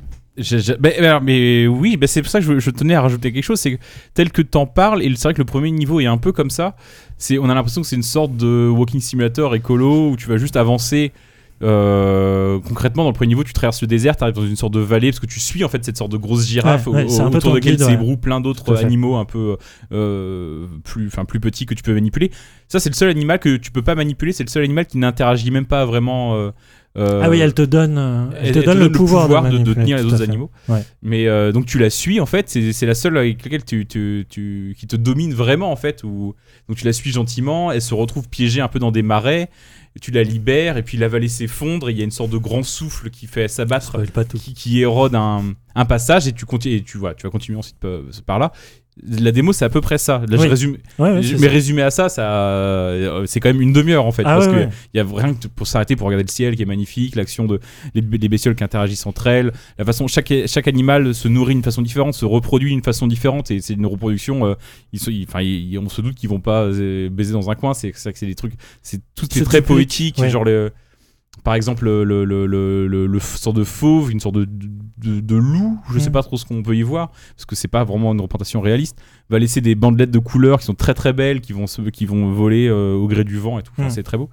Moi, j'ai vu le deuxième niveau qui est ensuite dans une grotte, et en fait, tu C'est aperçois. un FPS. c'est un FPS ultra violent. Il se joue à 100. Là, tu défonces toute la, voilà, genre Non, la girafe, mais tu te la. il, il introduit des, des mécaniques là-dedans qui. Moi, il m'a dit que ça serait encore plus vrai après. Que le niveau 1, c'est vraiment juste la découverte. Le niveau 2, tu commences un peu à introduire des mécaniques. Mais ça, ça, ça, Donc, va, il y a- se- va des- densifier. Des, énigmes, Il y a des choses à faire. Bah, c'est des énigmes un peu. C'est un peu ce que tu faisais, ce que Comme tu faisais dans, dans. From Dust. Oui, ah, d'accord. bah, euh, lui, il décrit ça plus comme une aventure à la Another World. Parce que c'est vrai que c'est une aventure linéaire, même si es dans un environnement 3D, donc tu peux, tu peux aller te perdre un peu hors piste, mais, mais tu dois quand même aller d'un point A à un point B, qui est l'entrée et la sortie du niveau. Euh, T'as quand même des, des énigmes. Par exemple, moi, l'énigme qui me, qui me revient, qui, est, euh, qui, est, qui marchait pas mal, c'est que tu avais une sorte d'énorme tas de sable. Et euh, avec un ray de lumière qui arrive par un trou dans la grotte, c'est qui éclaire le tas de sable. Et il y a une méduse fluorescente qui est un peu plus loin dans la grotte, qui elle aussi produit sa propre lumière puisqu'elle est fluorescente. Et il y a des sortes de petits bousiers qui poussent entre les deux points de lumière, qui poussent Ouais. du sable et qui forment des boules de plus en plus grosses. Et tu as à un autre endroit, un peu plus loin, tu as une- une- un passage pour aller vers la fin du niveau avec un. Mais il est hors de portée. Donc tu devines qu'il faut faire une sorte de tas de sable. Ouais. Mais contrairement à From Dust, et c'est là où c'est un peu le négatif de From Dust, où qui était un jeu où tu jouais un dieu qui pouvait tout prendre Ouais, un l'eau, ouais. le, la lave, euh. euh, le sable Hmm. et le déposer où il voulait. Là, t'es vraiment, au- t'es vraiment, et c'est là que c'est assez brillant dans l'utilisation de la VR, c'est que c'est l'inverse de ce dieu, de ce dieu omniprésent, omnipotent. t'es les là, t'es ouailles, en au, fait. au, Ouais. au, au- au niveau du sol en fait, et Oui. t'es vraiment planté dans le sol et tu peux pas, euh, bah, t'es quasiment, en fait, t'es es littéralement impotent. Tu peux juste déplacer les animaux, les prendre et les poser ailleurs pour que eux agissent. Et par exemple, là, ce que tu fais, c'est que tu, désolé, je spoil une énigme du, deuxième niveau, c'est que tu prends la méduse, tu la mets au niveau de, de la sortie qui est en hauteur, et comme ça, les bousiers, au lieu de, enfin, vont commencer à pousser leurs boules de sable entre ce nouveau point de lumière et le, la grosse pyramide de sable, et vont déplacer une partie du sable, et peu à peu, peu à peu, faire monter le sable jusqu'à ce que tu puisses atteindre la plateforme. Voilà, tu as ce genre d'énigme physique sur laquelle tu n'agis pas directement, mais sur laquelle tu dois modifier Ouais. ton écosystème vraiment par petites touches, tu es quasiment impotent. Pour, euh, pour, de manière à pouvoir les, les résoudre. Ouais, tout à fait. C'est effectivement là où euh, beaucoup de jeux, et même en VR, nous ont presque habitués à être euh, effectivement une sorte de démiurge hein, sur, sur le monde qui t'entoure. Là, c'est exactement l'inverse. C'est un jeu qui questionne ta propre présence par rapport au monde qui t'entoure. Et je trouve ça vraiment génial. t'as un côté démiurge dans le, ce qu'ils ont annoncé à la Gamescom. Euh, je sais pas s'ils l'ont annoncé, ils m'ont dit qu'ils l'annonceraient, donc euh, on va dire que je l'annonce pour eux s'ils l'ont pas fait. Il y a un mode sandbox, il te l'a pas montré? Non, non, il m'a pas montré. Il y a un mode sandbox où euh, t'es face à. Tu peux choisir différents terrains. Là, là c'est vraiment From Dust. Ouais, En fait, si tu prends mode, tes, euh, tes deux PS Move entre les mains et que, tu, et que tu écartes les bras, tu dézoomes. Ouais. Et là, t'arrives très en hauteur, et c'est très impressionnant. Tu vois vraiment les petits animaux. T'as. T'as bah, t'as vraiment ce côté génial des maquettes je trouve, en. VR où tu vas te pencher pour Ouais, regarder ouais. un animal. Et là, je parlais des bandelettes qui, qui, qui montaient très haut dans le ciel avec le vent quand les animaux se reproduisent. Là, comme t'es un dieu, t'es en haut, bah, tu vois les, champs de bandelettes à perte de vue. que tu Enfin, c'est vraiment très très très beau. Et là, tu peux provoquer des ouragans, tu peux faire monter des montagnes comme dans From Dust. Ouais. Tu peux créer des animaux, tu les vois se chasser. S'il y a plus de proie, bah, les, au bout d'un moment, les prédateurs vont mourir de faim. Enfin, il y a vraiment tout. Là, tu peux faire une sorte d'aquarium en 3D en fait, qui est euh, absolument à tomber quoi. Enfin, Ouais. Un vivarium, on dirait d'ailleurs plutôt. Juste euh, pour. euh, ça se joue donc au PSVR oui, uniquement PS pour Move. l'instant. et euh, au Move. Ouais. Oui, Euh, oui là que- pour le coup, la- l'achat du. Enfin, je sais pas, si ça, ça peut peut-être se jouer à la manette, mais. Bah, justement, parce que euh, euh, il est prévu que le jeu ne soit aussi accessible sans VR. Est-ce que ça. Alors, ça n'a pas été peut- annoncé. Ah bon Ça a Non. été dit par des gens qui savaient pas ce qu'ils disaient, à savoir moi, mais Ah ça bon n'a pas, ça pas été Au moins, annoncé. ils se dénoncent les mêmes. Non, non, mais euh, enfin, ils y réfléchissent, c'est pas un secret. Ouais. Ouais, Il y a rien, rien n'a été conclu. Non, mais est-ce que, est-ce que ça aurait Non. juste un intérêt ouais, Bah, ça. si, bien sûr, ça serait Non, très mais à la manette, plus sans la VR, c'est compliqué, non Enfin, je sais pas. je- Ouais, Je, je. je pense que tu perds un peu, surtout que c'est une expérience qui est assez courte. hein. Je crois que le jeu doit faire à peu près 5 heures, je pense. ouais. Euh, 5-6 heures. Tu... Non, mais juste- juste ça, ça- ça Tourner devient- la tête pour regarder mineur. une bête, pour moi, ça justifie Ah la- oui, bien sûr. l'utilisation. Rien que y a- il y, a une idée de- qui est trop jolie au début, rien que, et qui marche qu'en VR pour le coup. C'est tu commences vraiment dans une cage de velours avec Ouais. des rideaux qui sont autour de toi, Ah a oui, un tu poste dois de radio qui, qui dois- joue de la musique. Et euh, tu, Tu commences à dois- jouer avec le ouais. poste de radio, puis tu comprends que tu peux jouer avec les rideaux, et tu les écartes un par un, et tu vois le monde qui est devant toi, ça, ça marche. Et, la, physique est te tellement regarde- faite que tu as l'impression que ces rideaux te résistent. Et ça, c'est très, très. Non, c'est Eric qui te tenait le bras un peu. Non, mais, Mais ça, ça marchera côté, surtout en. VR, ça c'est sûr. Bien sûr. Mais je, moi, je pense que le jeu se. En revanche- de toute façon, officiellement, il n'est pas prévu en dehors du PSVR pour l'instant. En revanche, il est quasi. Enfin, si le jeu marche bien, je pense qu'ils vont le faire sur les autres cases VR. Ça me paraît. euh, Ça me paraît enfin, au moins sur l'Oculus, puisque l'Oculus a aussi des, des, des, euh, périphériques qui sont très très euh, performants sur la, la manipulation euh, tactile. Bien, euh, donc c'était le tour de table de nos, nos gros coups de cœur. On va passer cette fois-ci sur bah, les jeux qu'on n'attendait pas forcément, euh, ou alors qu'on n'attendait pas forcément aimer.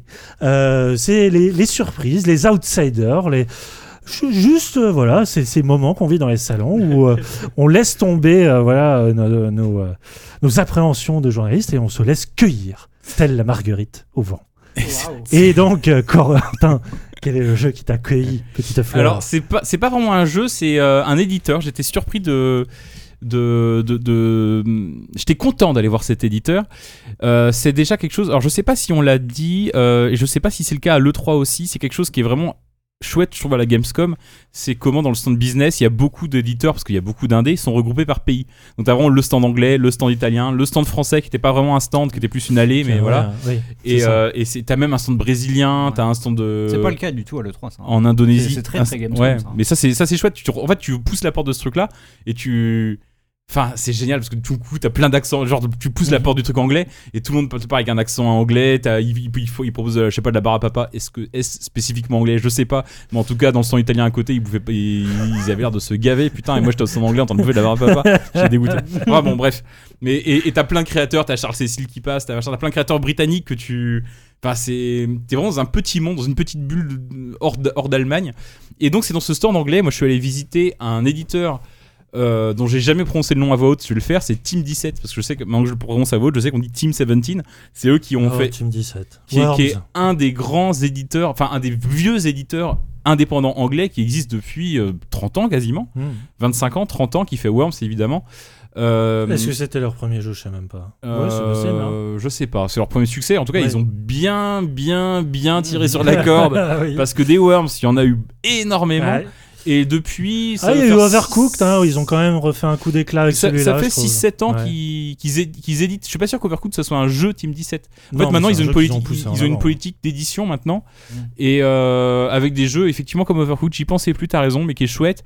Euh, voilà, ils ont, mais ils ont pas 10 000 bons jeux. C'est- ça reste un, un éditeur assez euh, qui tâtonne encore. Mm. Et je trouve que cette année, bon, ma bonne surprise, c'était de voir que Team 17, qui est un- auquel je joue au jeu, enfin, je joue à leur jeu depuis tellement longtemps, je vais voir que je vais aussi jouer à leur jeu cette année et l'an prochain parce qu'ils ont sorti, ils vont sortir deux jeux Ouais. qui ont l'air assez chouettes. Le premier qui sort, euh, je crois, le 10 septembre, il me semble, qui s'appelle Blasphemous, qui est une sorte de Qu'est-ce qu'on avait vu jusque-là de Blasphemous? C'est ce qu'il avait été Ah, annoncé. oui, oui, il à avait été annoncé. Oui, l'E3. oui, oui, il Ouais. avait été annoncé. Je crois que ça fait deux ans qu'on le voit. Ok. Euh, si je dis pas de bêtises. Tu avais une attente particulière, toi? Euh, propos de celui-là ou pas? Je m'attendais à être déçu. parce que les Dark Souls, qui, les gens qui disent euh, on va faire Dark Souls en 2D, euh, j'en ai vu passer. À chaque fois, je trouve ça un peu cheap ça me. Ça, ça- ça me déçoit souvent un petit peu. Là, effectivement, il y a des mécaniques de Dark Souls. euh, Tu meurs, tu recommences au feu. Il faut retourner là où t'es mort pour récupérer pas vraiment tes âmes, là, mais bon, des points de compétence. Euh, Il y a un peu de ça, mais sinon, c'est pas vraiment Dark Souls. C'est plus une sorte de Castlevania. Sauf qu'au lieu d'être une sorte de Castle- d'un Castlevania gothique, et gothique au sens vraiment hyper dark, hyper. Hyper euh, moldave du terme. C'est un c'est du gothique andalou. C'est du gothique flamboyant. C'est il fait c'est je veux pas dire qu'il fait beau mais c'est du c'est des figures gothiques. C'est des figures euh, du folklore andalou qu'on n'a jamais vu dans un jeu vidéo. Et c'est parce que c'est des développeurs de Séville qui s'emparent euh, pour qui c'était important de se débarrasser des, des clichés Lovecraft et compagnie et Ouais. euh, victoriens et, euh, et, et- et compagnie. Et vraiment ils se sont emparés de leur de leur folklore de leur de leur figure légende de légende de leur esthétique de, du mouvement architecturaux. Et c'est des et ça marche hyper bien. C'est des choses que moi j'ai jamais vues qui sont servies par un pixel art. Alors apparemment c'est des pixel artistes russes donc euh, je me demande si c'est pas les mecs qui ont bossé sur les Zelda euh, CDI moi c'est ma thèse non mais il y a, il y, a une, euh, il y a un côté un peu organique et un peu crado dans le pixel art russe souvent que euh, pas rustre mais russe souvent que qui peut-être un peu essentialiste je sais pas si on peut vraiment réduire le, le Non, on pixel va art pas le faire russe ici, en à- tout cas. à, à- à trois C'est pas artistes juste l'Unreal Engine. euh, non, mais je- écoute, je sais pas, il y a vraiment un, un truc qui se passe et qui sert. Enfin, c'est un pixel art très détaillé, un peu, un peu sale et en même temps euh, au service d'architecture et de personnages titanesques. Enfin, ça marche hyper bien. C'est du Castlevania, un peu de matinée de Dark Souls, c'est chouette et ça sort dans deux semaines. J'ai pas tellement gros D'accord, oui, à c'est dire, mais imminent. je vais y jouer. Ouais, ça sort sur Switch, PC, console et tout. Et l'autre, Et l'autre beaucoup plus difficile à défendre. Et, et attends, vous allez me demander pourquoi Non. des développeurs euh, de Séville dans le stand, euh, dans un stand anglais? Ah oui, non, on n'allait pas te Non, le mais non, parce que j'ai pas de réponse. réponds-toi. Si, parce qu'ils sont édités par Team 17, d'accord, mais bon, c'est vrai qu'il y, Ouais. y avait pas mal de Ah mix-up oui, bah, j'ai vu euh, Hugo Rossini euh, Oui, euh, qu'on avait reçu à ZQSD qui est Pour sur le jeu Skateball Zack. voilà qui est sur le stand Yuki aussi parce Ouais. que euh, il a trouvé un petit éditeur anglais. Et, euh, et euh, le deuxième jeu, donc c'est C'est le rien du tout, Corentin. Ah, quelle triste histoire. C'est vrai, t'es allé au bout du monde, t'as vu des jeux, tu les as trouvés cool et t'as eu envie d'en parler les auditeurs des ZQSD, mais. Ah, Corentin. T'as signé des papiers, tu sais. T'as pas le droit. T'as pas le droit de parler de ce que tu veux quand t'en as signé des papiers. Alors, tant pis, tu auras été censuré. Toi, toi auditeur, eh bien tu sauras qu'il manque un bout à ce podcast. Tu sais qu'on t'a caché des choses, des jeux incroyables, qui ont été pourtant partis pour te faire découvrir. Tu te sens trahi C'est normal Internet. Mais la prochaine fois, tu réfléchiras deux fois avant de nous envoyer jusqu'en Allemagne. Pleure Internet. Beaucoup de références maritimes hein, pour euh, ce, ce jeu qui n'a pas l'air de l'être. mais bon en tout cas, belle surprise, hein, euh, effectivement, parce que on revient de loin. On revient de loin. Moi, je vais y jouer sur Switch. Je vais être très content. Et Il y a Tu un une- jusqu'au 3 septembre. hein. Donc euh, Tu voilà. as une fenêtre de sortie. Euh, C'est ce qui nous prendra on est temps le pour faire le montage. on est le sorti le 8 octobre. Très bien. Ah oui, euh, assez proche je crois que ça va aussi. sortir D'accord. très vite. C'est vrai que c'est un jeu qui a pas du Tu peux péter le NBA. le NBA.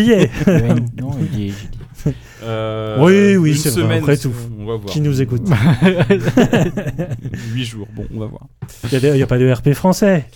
Euh, écoute, on va voir. Non, ça tout va bien. Allez, Kevin, euh, vas-y, essaie de faire oublier ce moment. euh, Euh, Un peu, un peu légalo euh, machin, à part euh, une belle surprise que tu as pu rencontrer Ouais.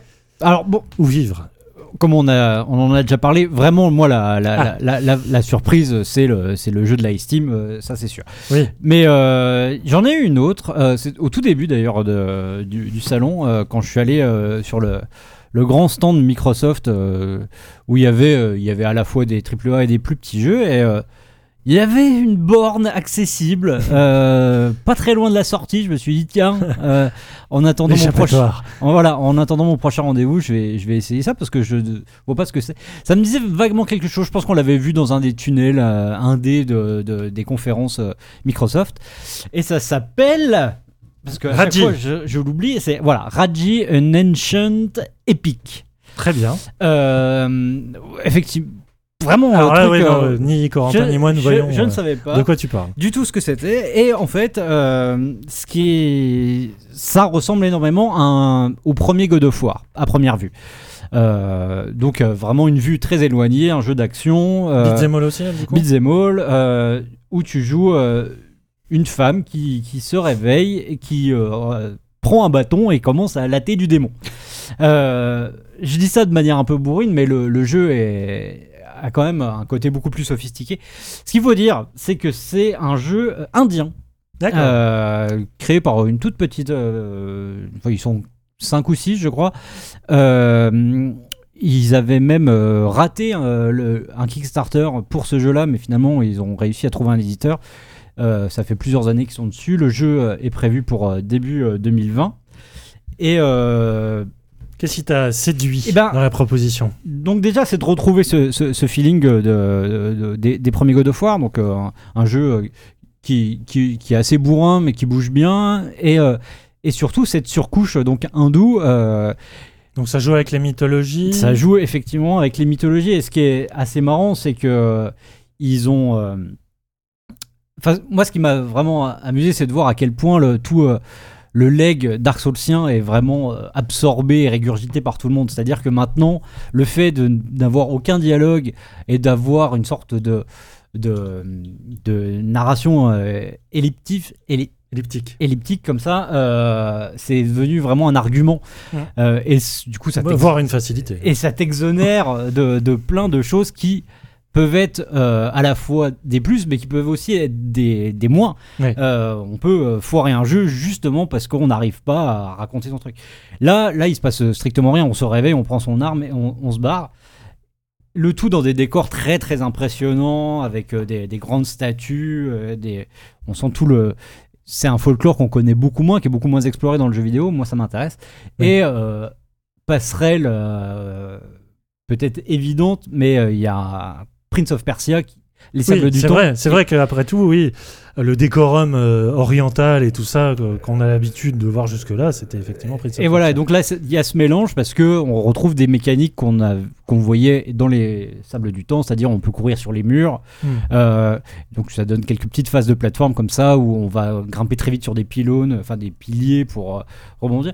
Et du coup, j'ai joué quoi? 20 minutes, j'ai trouvé ça hyper agréable. Euh, Il y a rien de révolutionnaire, hein, entendons-nous bien, euh, mais euh, à la fois pour le cadre, euh, pour le feeling un, un peu rétro, presque, on peut le dire aujourd'hui, parce que voilà, c'est le genre de jeu qu'on voyait énormément il y a, il y a une quinzaine d'années, mais euh, j'ai trouvé ça vraiment très chouette. Et, euh, je, j'y jouerai avec plaisir, parce que c'est vraiment, c'est vraiment ma cam, ça. Oui, on est, oui, oui, c'est typiquement le. Je vois très bien le type de jeu. Vraiment, tu, tu, t'en attends. Mais c'est même pas que t'en attends rien, c'est que tu, tu savais même pas que ça existait. Ouais, Et rien que par la, la proposition originale, et en plus derrière, c'était plaisant à jouer. ouais. C'est typiquement le jeu qu'on peut croiser à la Gamescom et que et qui, comme tu as dit, qui feront pas partie des révolutions du jeu vidéo, mais Mm. qui au moins ont juste ce mérite d'exister et c'est déjà un énorme mérite. C'était bien. C'est pas mal. Vous vous rendez compte, on parle de jeux chiliens, de jeux indiens Oui. et tout, c'est quand même bien.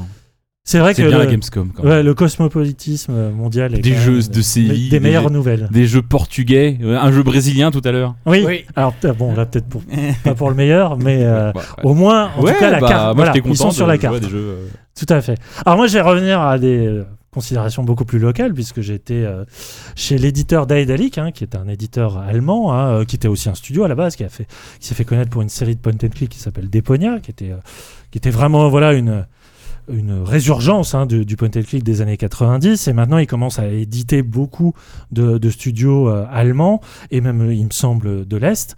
Et euh, là il présentait deux jeux. Un absolument horrible qui s'appelle Year of Rain qui est une sorte de alors eux ils appellent ça un coop stratégie STR euh, truc non c'est juste un MOBA euh, qui dit pas son nom et The, qui The était- Year of A Rain. hein. Year of Rain Ah, A Year une of année de pluie et c'était vraiment le sentiment que j'ai C'était ça. Et euh, du coup, j'allais au deuxième rendez-vous. Je ne savais pas le nom puisque les, les jeux n'avaient pas été annoncés, mais vraiment à, à reculons. Et en fait, j'ai été, euh, ouais, c'est ça, accueilli. Hein, vraiment par la, la proposition d'un jeu qui s'appelle Iron Danger, à ne pas confondre avec Iron Harvest qui a été annoncé pendant la, la conf Gamescom, qui est un STR euh, kickstarté chez Deep Silver euh, qui ressemble beaucoup à Company of Heroes. Non, là, Iron Danger, c'est un RPG dans un monde euh, héroïque steampunk. Donc déjà, j'arrive, je me fais, ok, euh, bon, euh, j'espère qu'il va y avoir autre chose que ce- cet univers-là. Euh, il me présente le jeu. C'est un jeu euh, RPG tactique, euh, pose active, avec deux personnages, utilisation des deux corps et notamment des effets élémentaires euh, avec dispersion des fluides, donc le, enflammer euh, des, des, des traces d'huile ou faire pousser un champ pour enflammer le champ, ça, ou mettre des flaques d'eau et pour euh, Faites feu à la velo. on- voilà.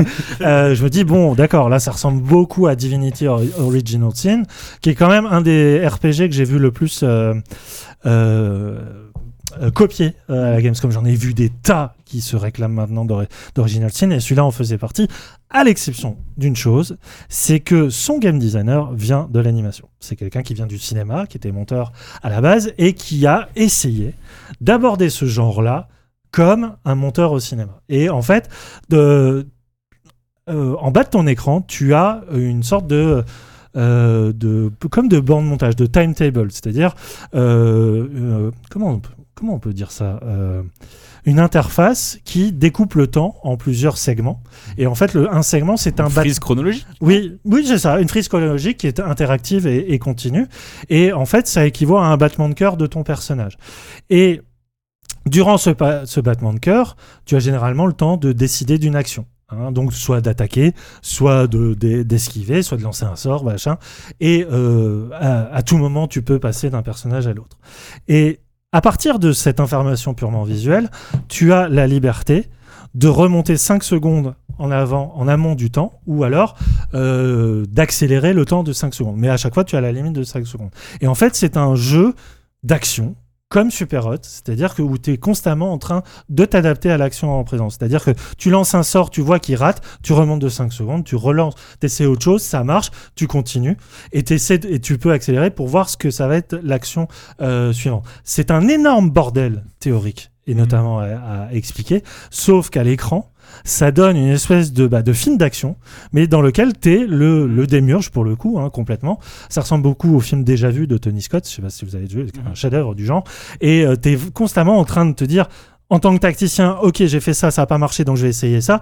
Et de laborantin, parce qu'à chaque fois, euh, puisque tu as un décor qui est entièrement interactif et expérimental, t'es con- voilà, t'es constat. Qu'est-ce qui se passe? J'ai laborantin. l'ami. Laborantin. L'ami Tout à fait. Et euh, il y a cette, cette espèce. C'est fou quoi. C'est vous, on moi, on est, on est Bravo, vraiment sur. vous êtes euh, connectés. On est sur une qualité d'humour assez comparable. Et euh, du coup, euh, il y a ce. Il y a une espèce de, à la fois de, de sérieux du RPG parce que c'est vraiment tactique, stratégique et tout ça, et euh, surtout très difficile. Donc tu peux pas te permettre de faire plein de conneries. Et en même temps, tu es constamment dans, euh, je sais pas, l'ode à l'improvisation. Et moi, j'ai adoré pour ça. Vraiment, je sais pas ce que sera le jeu euh, à la fin. Je sais pas si son histoire sera originale, si ses personnages seront charismatiques, mais il y a cette idée de, ok, on a fait ça jusqu'à présent dans le RPG, le CRPG occidental. Est-ce qu'on va pas essayer d'y ajouter une pointe d'innovation et une pointe de folie? Et la pointe de folie, je l'ai vraiment ressenti en une demi-heure de jeu. Donc voilà, Iron Danger, je sais pas quand ça sort. Ça sortira chez Daedalic et c'était assez formidable. Ok. Effectivement, c'était important que, que tu le dises parce que euh, pour le coup, moi, quand j'ai vu ce nom-là, je Ah m'attendais ouais, non pas mais du le, tout. le nom le plus passe-partout Ah monde, ouais, c'est putain. terrible. Ouais, ouais, c'est, c'est... j'aurais dit, euh, pensez peut-être à changer de nom. un truc avec le temps, je sais pas. Iron Laborantin. Danger. Ion Laborantin. Mais euh, ouais, ouais, je, vraiment, en plus, c'était.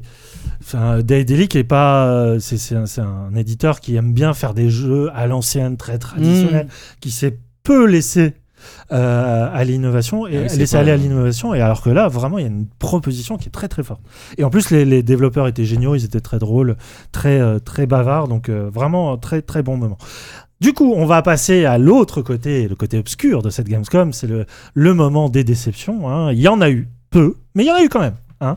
Des, certaines assez violentes, certaines assez euh, crasses, certaines juste ennuyeuses. hein. Euh, euh, on va commencer. euh, bah, on parlait du Brésil. hein, et oui, on. Pourquoi pas le c'était- Brésil? C'était pourquoi pas le Brésil? C'était l'année du Brésil. Pardon. C'était le, le, le, le, le Brésil, donc était à l'honneur malheureusement des news, mais aussi de la Gamescom. hein. Euh, là, pour euh, le coup, euh, tout une- un tas de développeurs indés brésiliens étaient présents euh, Ouais, il sur le un, il salon. y avait un beau stand au Brésil, ouais. Ouais. effectivement. Et vous avez, je crois que tous les deux, vous avez pu euh, voir certains jeux. Le- bah, en fait, moi, le jeu dont je vais parler, paradoxalement, il était pas sur le stand Brésil, il était sur le stand indé du Hall 10. Oui, Boost Arena. Arena, ouais. Alors, un nom biz- bizarrement breton. Ah bah, moi, j'y suis allé totalement pour le nom. je vais pas te mentir. Je pense même Dolmen. que j'ai appris le nom de ce jeu pendant qu'on faisait le podcast pré-Gamescom, à mon Oui, avis. tout à fait. Du coup, j'ai pris rendez-vous pendant le podcast. Il faut que je vois ce jeu, c'est hyper important et tout. Euh, alors, Alors, je- à je quoi ça ressemble? C'est un jeu, donc je vais dire le nom déjà, il s'appelle Dolmen, donc Ouais. du coup, qui, euh, qui a un très beau nom breton qui veut dire euh, donc Daol, la table, mène la pierre, la table de pierre. Je vois le développeur, déjà je dis bonjour, il parle français. Et, euh, C'est vrai qu'il parlait français. Je lui dis euh, Ah, Dolmen, euh, la table et tout. Il dit Ah oui, oui, c'est vrai, ouais. Et puis aussi, euh, on m'a dit qu'en suédois ça voulait dire dit, ah, ok. Tu sais, il aurait pu faire pire. J'étais Il déjà déçu. pu Non, faire mais- référence à la série Terre- Dolmen. hein. Euh, on a évité le pire. Non, non, mais en fait, je- en vrai, je suis surtout déçu par le nom. Le jeu m'a pas tellement déçu. Non, mais c'est vrai. euh, Enfin, non, le, le jeu est pas. euh, C'est en fait je- très clairement c'est et, c'est toujours réducteur de dire ça, mais là c'est pas réducteur. ah, c'est ouais. Dark Souls meet Dead, Dead Space. Hmm. C'est- C'est Dead Space Dark Souls. Ah oui. Tu mélanges les deux, c'est Ouais, évident. A- c'est de The Surge, quoi, en fait. A- C'est un sous The Surge. Ouais, non, mais il y a, y a- y a- y a rien qui ne sort pas d'un de ces deux jeux en fait. Ouais. À, part, à, On part, n'est pas- à part le nom. On n'est Euh, pas du tout, pour le coup, dans un folklore local, ah, non, non, ni dans non, une mythologie bah, euh, pas de- typée. pas de ce qu'on a vu. C'est vraiment du Dead Space un peu, un peu, enfin un peu open. Non, parce que Dead Space c'était, c'était une, pr- une progression. euh, Enfin, tu, faisais, Oui. tu faisais un peu des allers-retours et tout, c'était un peu plus open que ça, ça se trouve. Mais euh, je sais pas quoi dire de plus. C'est, tu, tu joues un, per- un personnage qui ressemble au héros de Dead Space dans, Ouais. des, dans des ambiances un peu à la Alien Crado. C'était pas très beau. Ah Après, ouais, c'est euh, surtout ça, en fait. C'est- Hmm. c'est cheapos, Oui, mais ils sont quoi. combien C'est ah bah, c'est- un projet à mon avis, c'est un peu. Je, je sais plus comment, ils- comment ils sont. Je pense que c'est. Enfin, déjà, c'est un jeu brésilien qui arrive jusqu'à chez nous. Euh, moi, je peux pas en citer. euh, je suis sûr que j'en oublie, il doit en avoir, mais euh, je peux pas en citer énormément. Des... Non, je lui ai demandé en plus ces jeux brésiliens, je crois qu'il avait rien que je connaissais. C'est c'est vraiment, c'est pas un pays de jeux vidéo, donc c'est complètement honorable qu'ils aient fait ça, que ça arrive jusqu'à chez nous. Ce sera peut-être pour les fans hardcore de Dark Souls qui, à qui qu'on ont marre de faire Dark Souls 3 en boucle, qui ont déjà fait Bloodborne 50 fois, ont même quand même essoré The Surge qu'ils en peuvent plus que le 2 n'arrive pas, euh, bah c'est probablement envisageable. Mais c'est vrai que euh, moi je m'attends. En fait, c'est con, mais je m'attends avec un nom comme ça, je m'attendais à un truc un peu. Je sais pas, je m'attendais à ce qu'il y ait un truc un peu. Moi qui me parle, tu vois, avec un folklore un peu celte et tout ça. Et en fait, Donc c'est la- c'est le truc le moins La déception est Ah avant tout oui. régionaliste. Ah euh, non Ah, mais complètement. Ah non, mais le, oui, oui, le jeu il est pas il est pas décevant en mesure où j'en attendais rien Mm. et c'est un peu cheapos mais en même temps encore une fois ça vient d'un pays qui est pas du tout un pays de jeux vidéo et c'est complètement en Europe ce qu'ils ont a priori Mm. réussi à faire. Ça m'a pas l'air malhonnête, ça m'a pas l'air je suis pas tombé de ma chaise non plus de bonheur. euh, c'est Dark Souls, Dead Space, les deux mélangés voilà. D'accord. Juste, juste ce qui était marrant, c'est que c'est très rare de voir ça, c'est que il y avait le, il y avait tout le jeu en fait de Ah dispo. Et euh, en fait, tu pouvais choisir. euh, Enfin, euh, moi, le gars, il m'a dit, euh, bah, si tu veux, tu peux faire le boss de fin. Je fais, bah non, peut-être pas quand même. Ah je, ouais vais, je vais faire le tuto avant, quoi. et euh, Parce que c'est dur hein. ah bah oui, Enfin, c'est franchement, hyper euh, je dur. commence- je commence à bien Est-ce toucher que un peu le Dark c'est- Souls. Est-ce que c'est Euh, dur parce que c'est pas très jouable ou est-ce que c'est dur de manière intelligente? C'est Ouais. pas, c'est pas facile. Les ennemis, t'as les ordres d'araignées qui te sautent dessus, elles sont Ouais, hyper rapides. Ouais, il y avait deux trois, il y euh, avait deux trois trucs. Elles spawnent devant, derrière, sur le côté. Voilà, il y avait-. Il y avait euh, deux trois trucs qui étaient pas, facilités. oui, qui étaient pas très naturels. Mais euh, oui, non, c'était- rien de malhonnête. Voilà, c'est ça. C'est juste que bon. C'est censé sortir cette année. Mais euh, Ouais, ouais, ouais, non, euh, c'était. Après, il moi, il y avait plein de bugs. hein. Enfin, genre, Ah ouais euh, bah, les- la, la téléportation ne marchait pas, par exemple. Hmm. Tu vois, quand il, il me dit, bah, rep- repars dans, cette, dans ce niveau-là, Ouais. il fallait quitter le jeu. Ouais. Prions que ça soit pas la ville finale, quand Bah non, même non, elle était. c'est ça, euh, c'est ça. Oui, voilà. c'est un- c'est un, jeu ici. Enfin, tu vois, s'il sortait une vertical slice hyper léché et tout, Oui. là le jeu, il, il, Oh oui, il met le jeu complet entre les Oui, mains. c'est ça, oui, avant sa limite, sortie. ils te mettent le cœur sur la table. Oui, voilà, Ouais. c'est ça. il- De pierre. Oh Allez, oh là là, il enchaînons. François, il est fort. Euh, Kevin, toi, la déception vient pour le coup d'un triple A qui avait été. qui, pareil, euh, décidément, Square Enix aime jouer avec les Arlésiennes, puisque c'est un jeu qui avait été annoncé il y a très longtemps, Mhm. qui n'en finissait plus de sortir, et qui, quand il a été montré au dernier E3 sous forme de trailer, a fait hurler, alors, les puristes et la sphère des fans. Il s'agit donc des Avengers hein, de Marvel, que pour lequel tu as pu, pour le coup, tester un peu le, le Ouais. gameplay. J'ai joué. Euh, alors pareil, la déception, elle va pas être en, euh, Enfin, c'est- pas. euh, je vais absolument pas dire que le jeu n'est pas bon. Euh, je vais plutôt euh, re- lui reprocher sa condition en fait. Disons qu'en fait, on a. Ce qui s'est passé, c'est que j'ai. De manière assez bizarre, on a commencé par jouer avant d'avoir la présentation, ce qui est rarement le cas en vrai. fait. euh, dans- dans- que- normalement, c'est très calibré. On va avoir un briefing et on va dire bon, maintenant, allez, essayez vous-même. Là, on m'a tout de suite euh, emmené dans une salle où on m'a dit tiens, vas-y, c'est le début du jeu, fonce. Alors, on revoit un peu ce qu'on avait vu à, à l'E3, c'est-à-dire le tout début qui est vraiment expédié à une vitesse Mhm. folle. C'est-à-dire, euh, c'est la fête, euh, les- c'est la. Le A-Day ou je sais Voilà, c'est le A-Day, le jour des Avengers, euh, qui vont faire la fête à, à- à San Francisco. Et euh, d'un coup, il y a un truc qui pète sur un pont pas loin. euh, ils vont tous voir ce qui se passe. Ce qui donne lieu à ce qu'on pourrait penser être le jeu, sauf que non, ça, ça donne lieu à un tuto, euh, un tuto prologue Hmm. qui va durer une vingtaine de minutes où on va prendre en main euh, donc euh, les cinq personnages principaux euh, pour l'instant du jeu, donc Hulk, Iron Man, Captain America, Thor et Black Widow. Euh, Excuse-moi, Kevin, juste euh, pour préciser, c'est un beat'em all c'est, ouais, ouais, c'est bah, un- on- Ah oui, pardon. C'est tout, le- c'est tout le sujet. Ah. ouais, j'ai. Et euh, du coup, donc ça commence avec Thor. Thor, c'est un. En fait, ça, le début va ressembler au dernier God of War. Hmm. Euh, c'est euh, donc on a cette caméra assez proche et un sentiment de puissance qui est plutôt bien restitué. C'est pas hyper beau de manière générale, mais en tout cas euh, c'est assez spectaculaire et c'est très très mis en scène. C'est vraiment un plan séquence d'une vingtaine de minutes où donc tu vas passer de Thor à Iron Man pour des combats un peu plus euh, mid-range où tu vas pouvoir un peu shooter des, des ennemis qui volent. Puis tu passes avec Hulk où là c'est euh, où tu prends un ennemi pour fracasser les autres où c'est très très QTE euh, où tu fais des tu, presque un peu de plateforme mais très très drivé où tu vas sauter euh, sur un bus. En gros tu as tous les moves on va dire symboliques des, des personnages. Puis un combat de boss avec Black Widow où ça va être plus sur de l'esquive etc et tu as ça et tu te dis euh, bah c'est plutôt cool ça ça marche bien. Et t'as vraiment un souci de mise en scène où tu te dis les mecs euh, ils ont euh, ils ont fait un truc bah, c'est donc plusieurs studios hein, qui sont associés et notamment Crystal Dynamics et tu retrouves un peu le côté fuite en avant que tu peux avoir dans Tomb Raider quoi dans les derniers Tomb Raider. Tu finis de jouer donc ça se finit là, cette démo là se finit sur Captain America qui disparaît dans l'explosion euh, d'un une sorte de, de- de vaisseau, d'aéronef. Et euh, bah, comme dans le dernier film, euh, dans Endgame, il se passe 5 ans et tu te rends compte que euh, les Avengers ont été accusés d'avoir de ne pas avoir sauvé la population parce que San Francisco a quand même été bien ravagé par une sorte d'explosion EMT là.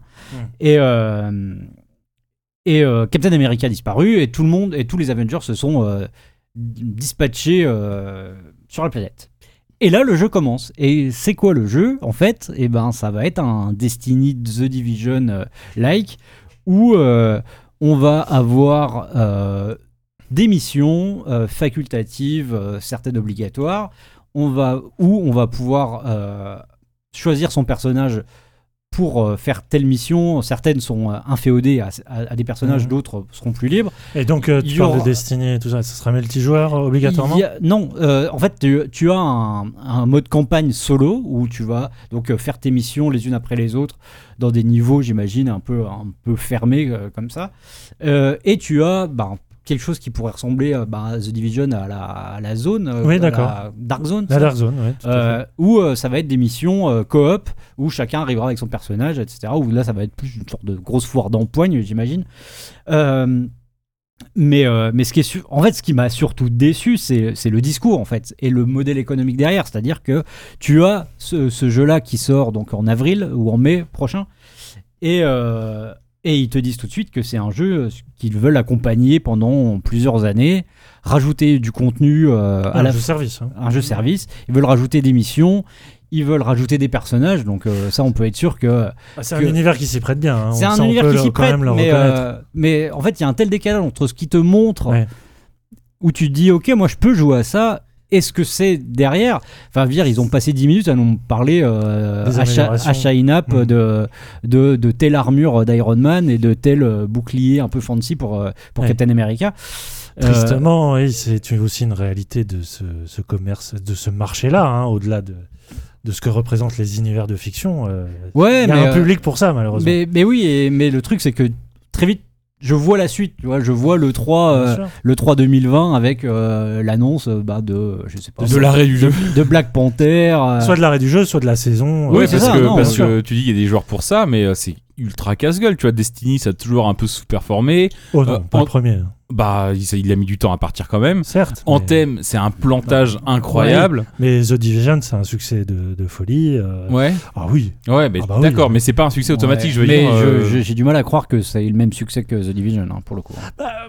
Ils peuvent compter, euh, à mon avis, sur une communauté de pas forcément encore gamers et tout ça, qui euh, juste fonctionne sur le fantasme de ah tiens, on va pouvoir jouer plein de personnages de l'univers. Ouais, mais en plus, c'est des Euh, rip-off, c'est même pas les, bien c'est sûr. mais c'est pas Alors, les voilà, qu'on connaît ma- de la ma question, parce que c'est le- pas les personnages qu'on connaît des films. c'est- Le, voilà, le, le jeu avait été accueilli très très tièdement au dernier E3 parce que au niveau de la modélisation des personnages, on était très très loin Ils avaient pas les droits. de en fait. la, fi- ouais, Ils de avaient la pas les droits des films. des, act- des, des- des physiques des acteurs.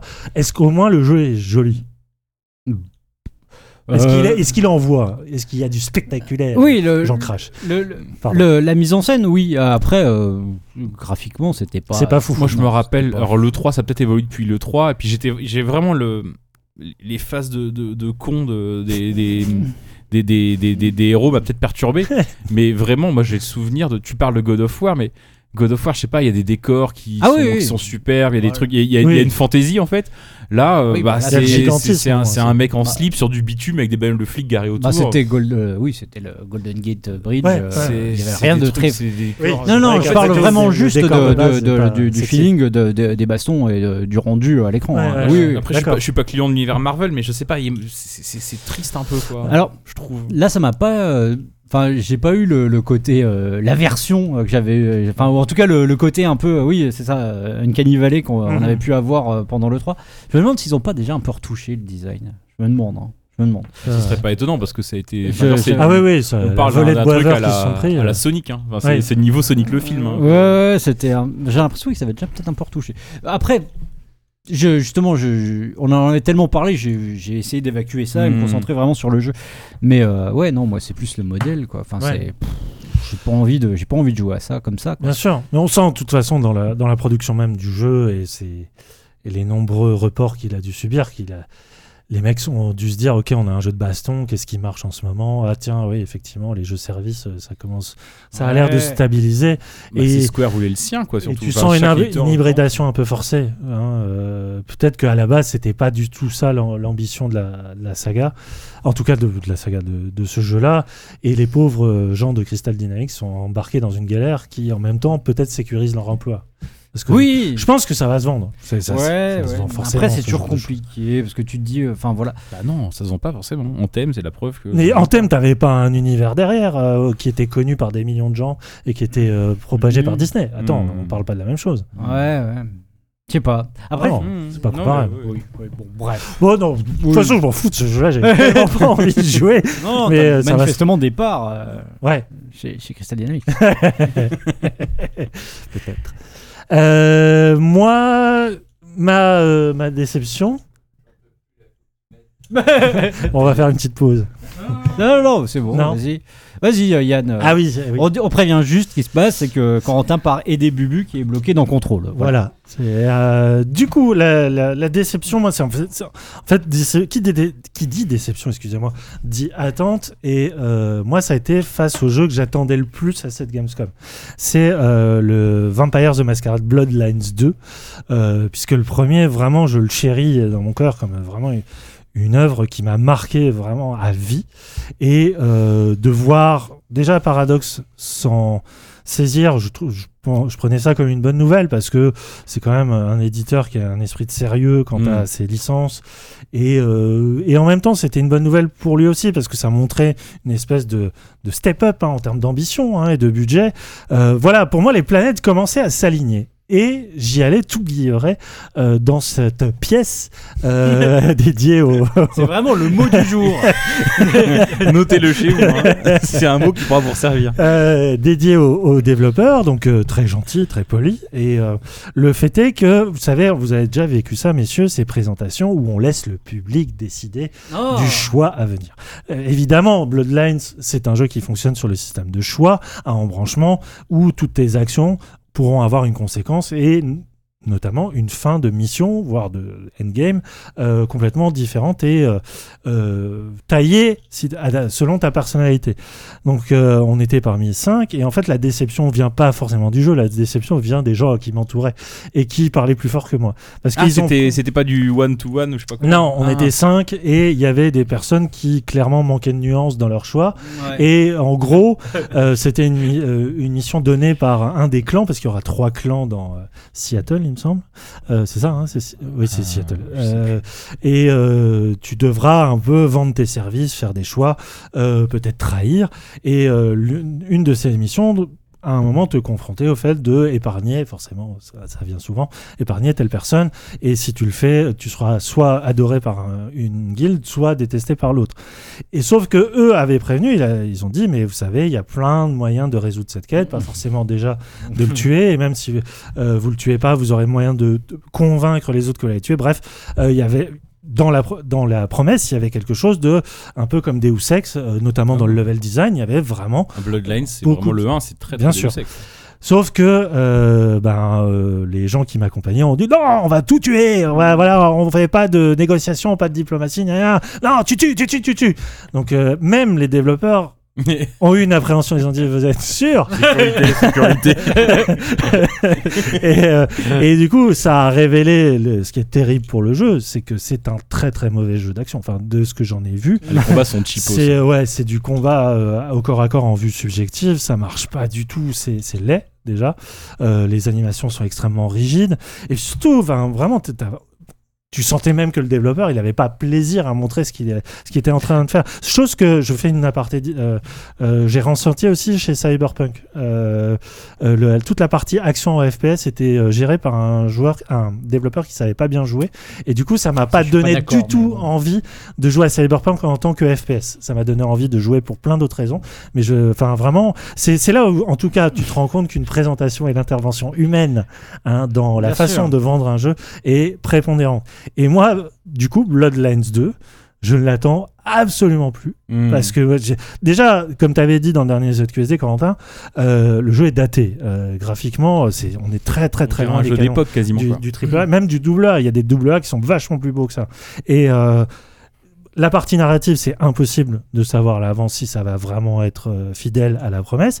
Et du coup, ce qu'il en reste, le résidu euh, mémoriel de, ce, de cette présentation-là, est très très médiocre. Mhm. Et du coup, moi, c'est, je l'ai vraiment vécu comme une, une trahison hein, personnelle et émotionnelle. Et du coup, euh, voilà. C'était quoi Euh, C'est une sorte d'immeuble C'était un QG un peu d'un truc que tu devais attaquer on a traversé tellement de buildings et tout ça, Ouais. en plus qui était très générique, donc les décors n'étaient pas forcément mémorables. Moi, je, en fait, c'est que la map de la mission proprement dite, je me rappelle quand tu pouvais rentrer par plusieurs endroits, mais la, la map proprement dite était assez petite en fait. C'était vraiment un rez-de-chaussée, un étage. euh.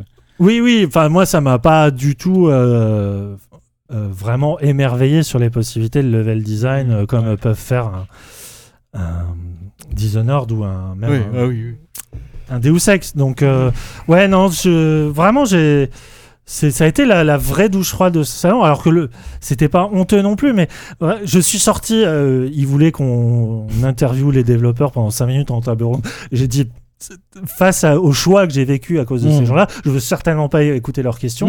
Je me suis barré en prétextant que j'étais pressé.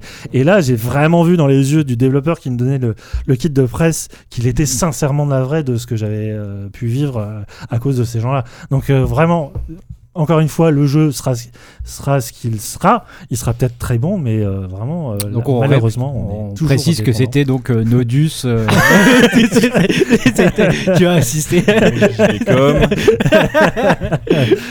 Non, non, non. Non. C'était pas des gens de la presse française. Ce qui veut rien dire. hein. Ça aurait pu arriver avec des gens de la presse française aussi. Modus. Je précise juste un truc Oui.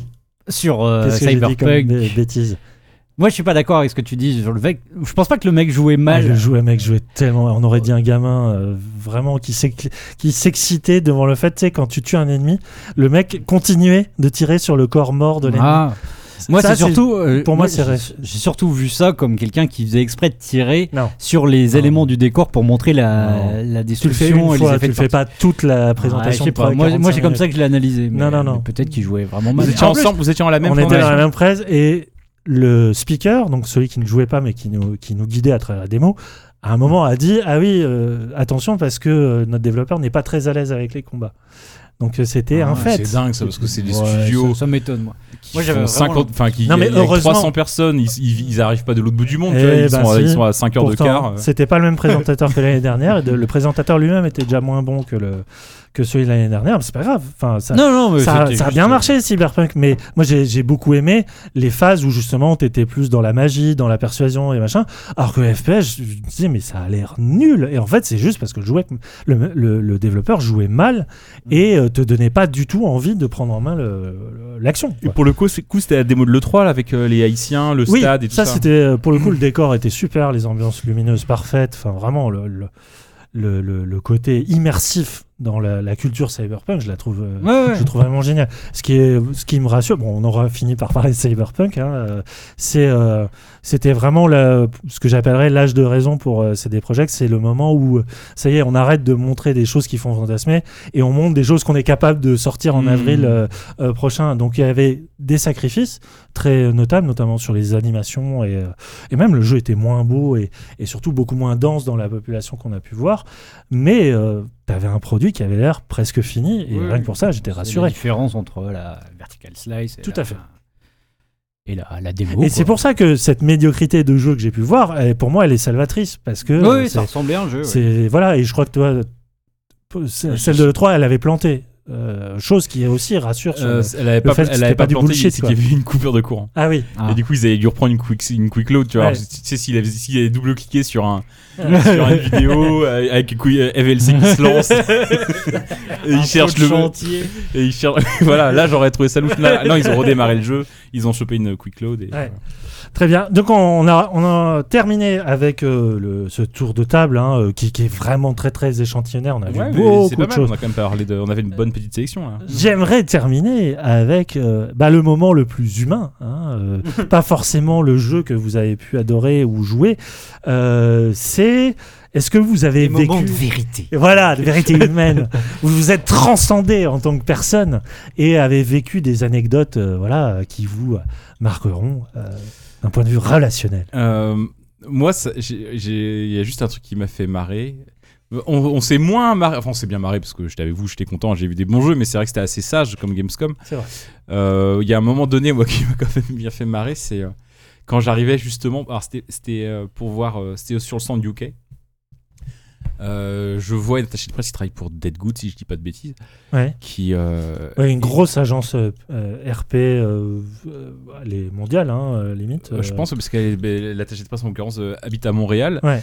et elle m'a dit ouais, ouais, bonjour Corentin machin toi tu viens de tu donc tu, tu tra- toi tu as un podcast non? Et je dis bah non non je travaille pour le, le journal Le Monde je, pensais, je pensais qu'à Montréal en plus une anglophone je me disais elle connaît pas ZQSD et dit euh, non, euh, je, non je travaille pour Le Monde. Ça dit non mais t'as aussi un podcast non? Je dis bah ouais, ouais je fais un podcast de jeux vidéo. Bon.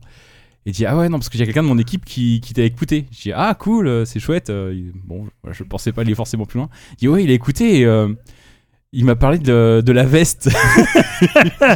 Alors La replace l'anecdote parce que La- ton anecdote renvoie à une autre Ouais, anecdote ouais, que tu avais ouais. racontée ici à ZQSD. Oui, le- c'est- c'est en fait c'est par rapport au fait que j'étais allé avec Ba- notre euh, pote Bat Perron euh, qui bosse pour je sais pas s'il bosse encore pour euh, En pour- tout cas, pour on la- peut dire qu'il a bosse écrit pour un JVM livre qui maintenant, va ouais. sortir sur Devolver. il a écrit un livre à sur la rentrée. Devolver, il, et puis c'est un vieux pote à nous. Et euh, il est déjà venu sur, je pense, sur des hors-séries. Il est déjà venu, oui, tout à fait. Euh, et on était allé voir euh, le dernier Deus Ex à Montréal et euh, il nous avait promis un, un, un, un- un goodies euh, incroyable. C'était une veste euh, euh, de, de- de- du héros de Deus Ex. Et parce que, enfin, euh, en général, les goodies comme ça, genre, enfin, quand c'est vraiment too much comme ça, en général, ma- maintenant, j'ai même plus le droit au monde de les accepter. À l'époque, je les refourguais un peu. Enfin, genre, je, je cours pas après. Mais en fait, c'était marrant parce qu'ils nous avaient promis ce truc-là. Et puis après, il y a eu un petit moment de flottement pendant des semaines. On l'avait jamais reçu et euh, ils, ils faisaient un peu les morts par rapport au truc. Enfin, non, on l'a un peu interprété comme ça. En plus, le souvenir est lointain, donc je pense que j'y rajoute un peu de. De, de, de j'enjolive le truc, mais avec Bad Perron, c'est devenu un running gag. C'est, on s'envoyait des textos tous les, toutes les, tous les 12 heures. Puis en plus, avec Bad Perron, on peut assez facilement Oui. s'envoyer des textos qui font deux oui, mots. oui. On faisait juste la veste, putain qu'on était énervé. Et puis l'attaché de presse qui gérait Square Enix euh, en France à ce moment-là a fini par partir et j'ai reçu son mail, son mail pour dire euh, qu'il partait à l'époque pour Blizzard. Et on le salue s'il nous écoute. Et tu lui as envoyé un, un mail en Je- disant je- Ok, c'est bien gentil que tu partes, mais t'oublies pas l'essentiel. Oui, mais exactement. la veste que tu m'as promis il y a 3 ans, que je veux même pas d'ailleurs cette veste, mais c'est juste le gag me fait rire. Et donc C'est pour le attaché, principe, cette attachée de presse de cet attaché de presse de, euh, de, de Dead Good me, me dit euh, ah ouais donc il y a quelqu'un de mon équipe qui m'a parlé de la veste et je dis ah incroyable la veste je me dis cette anecdote qui commence à franchir les et elle me dit euh, et euh, bah écoute, oh, écoute, je, non, je, je vais pas en dire plus. Je vais pas en dire plus. Je vais attendre de voir si le si, si, si l'histoire continue. Mais et en tout cas, elle m'a dit que ah, mais je peux pas raconter Bah, la fin. C'est compliqué bah, de raconter quand la chute parce bah, qu'on rentre dans des conditions, dans des confi- dans des. Non, mais tu, tu nommes m'a pas. dit, ne en tout cas- nom, c'est tout. Elle m'a dit en tout cas qu'elle avait des connexions et qu'elle tâcherait de me trouver la veste. Voilà. Et rien que pour ça, 3 ans, 4 ans après, je trouve ça beau. Je sais pas, j'espère. Peut-être qu'on pourra trouver cette veste. Honnêtement, je... en plus, j'ai même plus le droit de l'accepter maintenant parce que je pense que c'est un goodies trop beau pour moi. Je pense qu'on le... on la fera gagner à ZQSD ou un truc comme ça. Mais Attention, je parce que des, des DM sur Twitter, putain la veste de nos auditeurs, on va en recevoir. hein. le hashtag Putain, le la hashtag- le hashtag putain la veste. Et donc, euh, bah donc voilà, cette histoire euh, n'est pas finie encore. On va voir. Elle est en cours, elle est en travail. On bosse un peu là-dessus. Mais peut-être que la- euh, après 3 ans, 4 ans d'attente, la- le feuilleton de la veste. C'est une peut-être, saga euh, hein, qui est en train de se dessiner euh, vraiment à travers les J'ai eu un appel de Netflix. ils, ils seraient prêts à racheter les droits. Kevin, Et je salue euh, d'ailleurs Dead Good qui Oh là là, euh, très gentiment, euh, vrai, oui, merci à eux. Je- ça m'a beaucoup fait rire. Je, je vois un jeu qui rame. Comme d'autres voient des gens qui sont morts. Moi, je vois un jeu qui On rame. voit Bubu qui joue à Control. Qui est un très, Oui, un très chouette très jeu, mais euh, ouais. qui est pas ultra Ouais, bien optimisé sur, sur sur PS4, PS4. Kevin, donc Oui, revenons à nos moutons. c'est moins rigolo euh, parce que j'en suis sorti cette anecdote assez Ah oui, énervé. oui, oui, oh là, terrible. Oh là là. En terrible. fait, dans- déjà, il faut commencer par dire que, enfin, on l'a déjà, dit, mais il y a vraiment cette euh, ségrégation entre business et public. Hein, Oui, euh, et, on va en public en redoutant On y à va l'avance. pas, pour ainsi dire. Mais quand on doit y aller, c'est Voilà. jamais. Et moi, bon je n'avais qu'un rendez-vous en public cette année. J'avais, euh, j'ai- j'y j'y avais pas très envie, mais c'était le rendez-vous Stadia. Oui. Euh, Possibilité une- de jouer à Stadia sur des jeux. Et bah je sais c'était normalement, en plus c'était pour jouer à Doom Oui. euh, Eternal, qui était le seul moyen pour nous d'y jouer parce que Tout à fait. Euh, Bethesda, Bethesda. on n'avait pas eu de rendez-vous et euh, j'avais pas eu le temps d'y jouer euh, chez Microsoft. Donc je m'étais dit, de toute façon, déjà ça avait commencé bizarrement cette histoire parce que quand j'avais appelé Bethesda, ils m'avaient dit, mais non, mais c'est bon, t'es inscrit chez Stadia, alors j'étais pas au courant. tu vois. Déjà, déjà tout était, était foireux depuis un mois environ. C'était. Oui et non, parce que c'est moi qui avais pris le rendez-vous. non, non, mais avant, Ah bon, avant ça, pardon. il m'avait dit c'est bon. Bon, bref. Effectivement, tu prends ce rendez-vous Stadia, donc plein milieu du deuxième jour. donc vraiment, euh, Le moment où je pense Le le mec de Density si tu l'avais pris le mardi à l'arrière, Oui, il n'y y a pas trop de public Il n'y avait pas le public, Ouais. donc ça, bon. Maintenant, tu prends le mercredi, bim, 13h. Je, je me dis, allez, je prends mon courage à deux mains, je vais dans le hall public euh, pour euh, pour pour Stadia, quoi.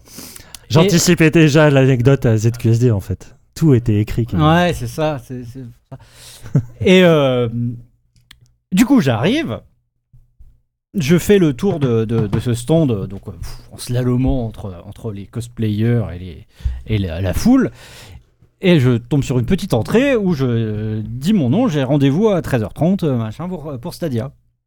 Il me dit ok, ok, mais qui est votre contact? Alors je retrouve le nom de l'attaché de presse avec qui Yann avait pris rendez-vous. Il me dit ah oui, bah il est pas là. on va, on va au bureau, on va au desk quoi. Ouais d'accord. Donc on fait un tour au milieu de la foule comme ça. Je suis péniblement un type qui m'amène jusqu'au desk où on tombe sur. te fait même pas passer par le. Parce que tu peux passer par le milieu du non, truc, t'es pas non, obligé de faire le on- tour. On fait le tour, machin. On arrive au bureau, donc euh, où on tombe sur euh, une, une jeune fille euh, qui, euh, qui est là, qui a sa liste, je, qui me dit c'est quoi votre nom? Je donne mon nom, je regarde vite fait sur sa liste, je vois le nom de Yann et j'y vais en dessous. Je dis oui, c'est moi là. Elle me dit non, c'est pas vous. Je connais Yann François, écoutez, c'est pas vous, Yann si, François. Il est très connu en Allemagne. Voilà. Je lui dis si, c'est- moi, c'est mon collègue. Regardez, c'est le même nom du, c'est le même média. Il y a pas de problème. Je ah oui, quand même et tout. Alors je, je la vois qui, vraiment, elle cogite, elle écrit mon nom. euh, elle me dit allez, bon d'accord, suivez-moi. Là, pareil, on refait le tour pour Mhm. retourner à l'endroit où j'étais au départ, pour tomber sur une autre hôtesse qui me repose, qui me redemande mon nom et me dit euh, mais euh, qui est votre contact euh, en France et tout. Je fais non mais vous foutez de moi, ça fait 10 minutes là, machin. Et c'est à ce moment-là que j'ai un je me suis un peu énervé. Hein, voilà, c'est qu'au bout d'un moment Ça arrive pas souvent, mais quand ça arrive. Ah ouais, non mais euh, ouais. donc bon, je suis pas excellent en anglais, hein, mais quand il s'agit de commencer à s'énerver en anglais, j'ai commencé à, à, à m'énerver sur ces gens qui n'y sont pour rien, qui ont sans doute des consignes de merde, c'est-à-dire de double-checker et qui, euh, je ne sais pas pourquoi, euh, ont fait un temps de zèle. Et moi, voilà, moi c'est un truc qui me rend fou, c'est le zèle à, à ce point-là. Quand tu arrives avec ton badge presse, que tu as le nom de ton média, alors même si je, je ne suis pas toi, Yann François, je me vrai, suis je confirme, ce sont deux je me suis dit que c'était quand même jouable, sauf que bah, euh, la le rendez-vous était supposé être de 13h à 13h30. Il était 13h10 quand on m'a amené à la troisième personne pour me demander encore une fois Mhm. euh, pour qui je venais et de quel droit je venais. Euh, donc là, je les ai envoyés chier, mais genre je suis parti en jetant un dernier coup d'œil et je les ai vus tous me regarder. Ah là, t'étais content. Là, t'as dit des- de sentir puissant. Mais non, mais enfin, Google et l'action Google s'est effondrée d'ailleurs. non, mais c'est insupportable en fait. Oui, oui. C'est- plus ça. Donc c'est c'est- Ouais, étrange de leur part quand même. et tu ouais, tu m'avais dit que toi aussi t'avais eu. euh, Nous, à l'E3, on a vu un, un problème. Pareil, qui était un- je pense que c'était un, un micmac, un truc. euh, Il y a eu un problème euh, qui. Qui sont, les gens sur place sont vraiment pas responsables, mais je sais pas, Mais on, a, non, on a c'est des ça. soucis. On a vu des soucis aussi à l'E3. euh, je sais pas pourquoi. Donc voilà, donc euh, voilà, Je- on, a- je- je- j'ai appelé- on a appelé ça sur le conducteur euh, hyper euh, préparé, la, la Stadia, la maison des fous. Ouais. Euh, bah voilà, non, c'était ça. et Ça et, Et que le fait que ça jeunes. arrive dans le public, en plus, ça, ça rend fou parce que derrière, tu dois te retaper en, en, en maugréant. J'étais en train de, de, de- de râler au milieu. Ah oui, en plus, il faut que tu remarches 10 ou. Bah 15 oui, c'est ça. non, mais c'est pour ça que j'ai dit, non, mais j'ai pas le temps, euh, vous déconnez quoi. Et euh, voilà. Rendez-vous manqué Et- avec Stadia, donc Voilà. tristement. Mais bon, ça reste, euh, ça reste cocasse. Ouais, mais Stadia, ils sont pas fait des amis. Google, Non. là, il faut que ça tremble. un peu. Méfie-toi. Parce que euh, sachez qu'avec ZQSD, vous êtes pas fait des potes. Voilà. Bon bah moi je vais terminer sur une note un peu plus légère.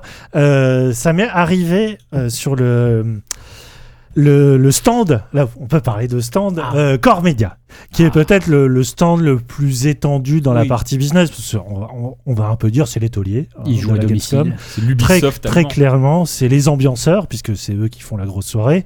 Et euh, surtout, ils regroupent un, un nombre de euh, développeurs. A fortiori, depuis qu'ils ont fusionné avec THQ euh, oui, Nordic. il y avait THQ Nordic, il y avait Sega euh, parmi eux. Enfin, vraiment, c'était euh, c'était un énorme stand. Les journalistes connaissent bien Core Media aussi parce que c'est un peu le l'oasis hein, euh, dans lequel on vient se ressourcer puisqu'ils servent à ils servent à manger euh, chaque Ah année. ouais, c'est vrai, cette année, je l'ai pas fait, mais Et du coup, c'était euh, là pour le coup, j'étais entre deux rendez-vous. J'avais toute une matinée euh, prévue chez Core Media et euh, j'ai vu des jeux comme euh, euh, Wasteland 3. Il y avait aussi le jeu euh, de, je sais pas, il y avait Paradox aussi chez eux, donc il y avait euh, le, le couple Romero hein, qui était Ah oui. présent.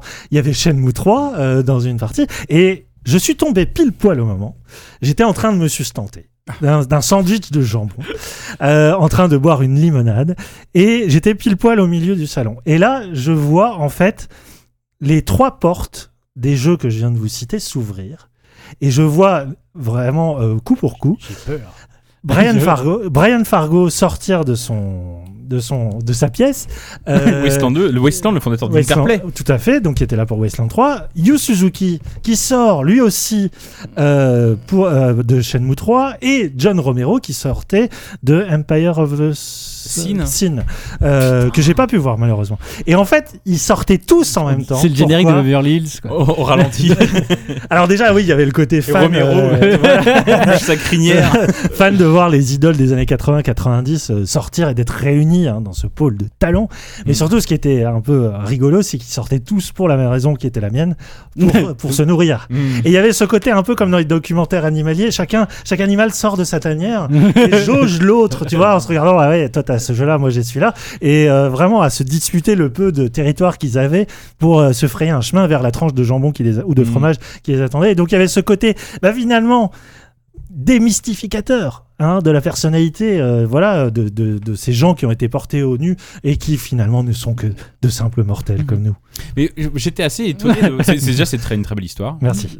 Et euh, de, vo- de, de voir pas mal de, de vétérans de l'industrie euh, ah ouais, ouais, sur ce salon, beaucoup, et hein. avec plutôt des jeux en plus. euh, Enfin, entre euh, Romero, bah, je crois que c'est plutôt le jeu de sa femme, mais apparemment il est chouette, euh, vu que- qui est aussi une vétérane de l'industrie. Euh, Charles Cécile. euh, Charles Charles, Cécile, euh, Fargo, même si lui il est pas game designer, mais euh, c'est quand même lui qui, qui porte le Ah oui. Wasteland, c'est la figure euh, C'est lui qui l'a présenté. et médiatique tout. du truc.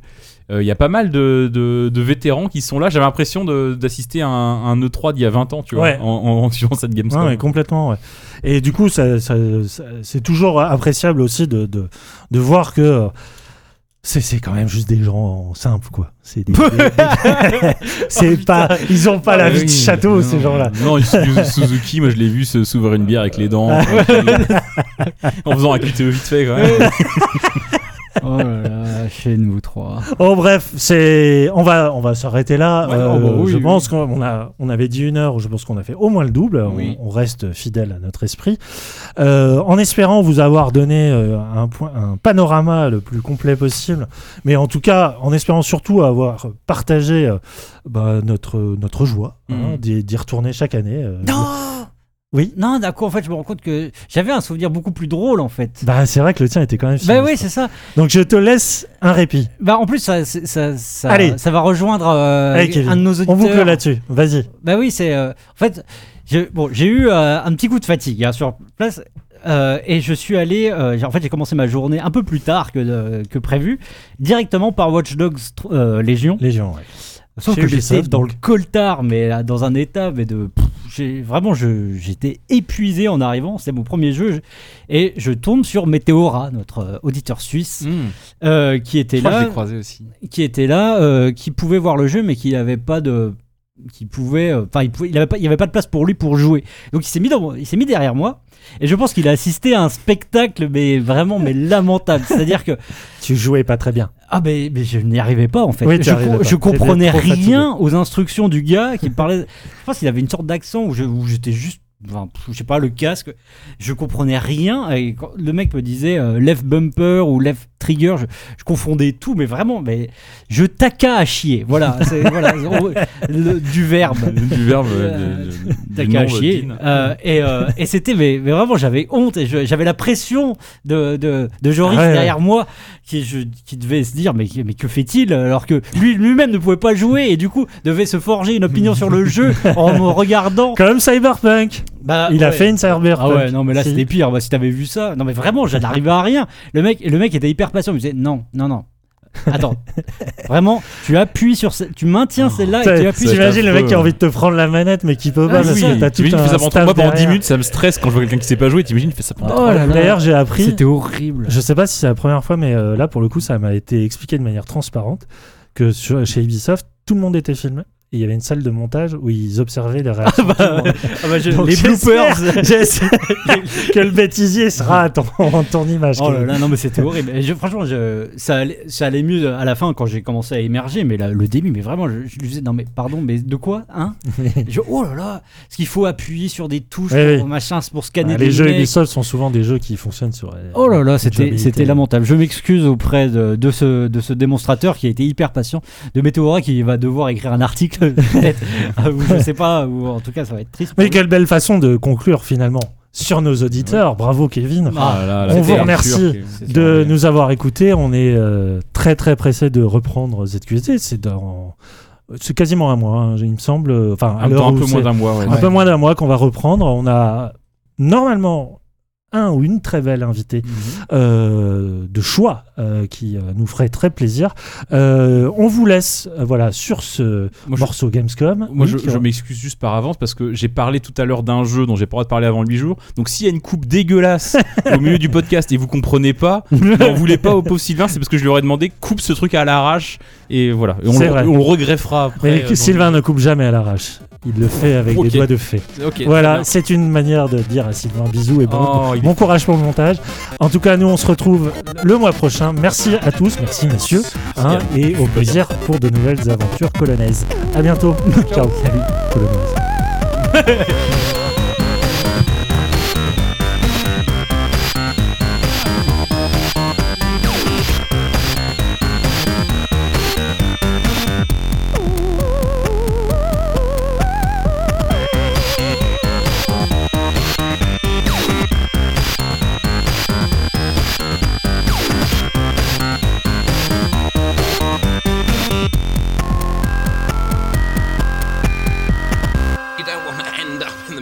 invalid memory. Rouroise.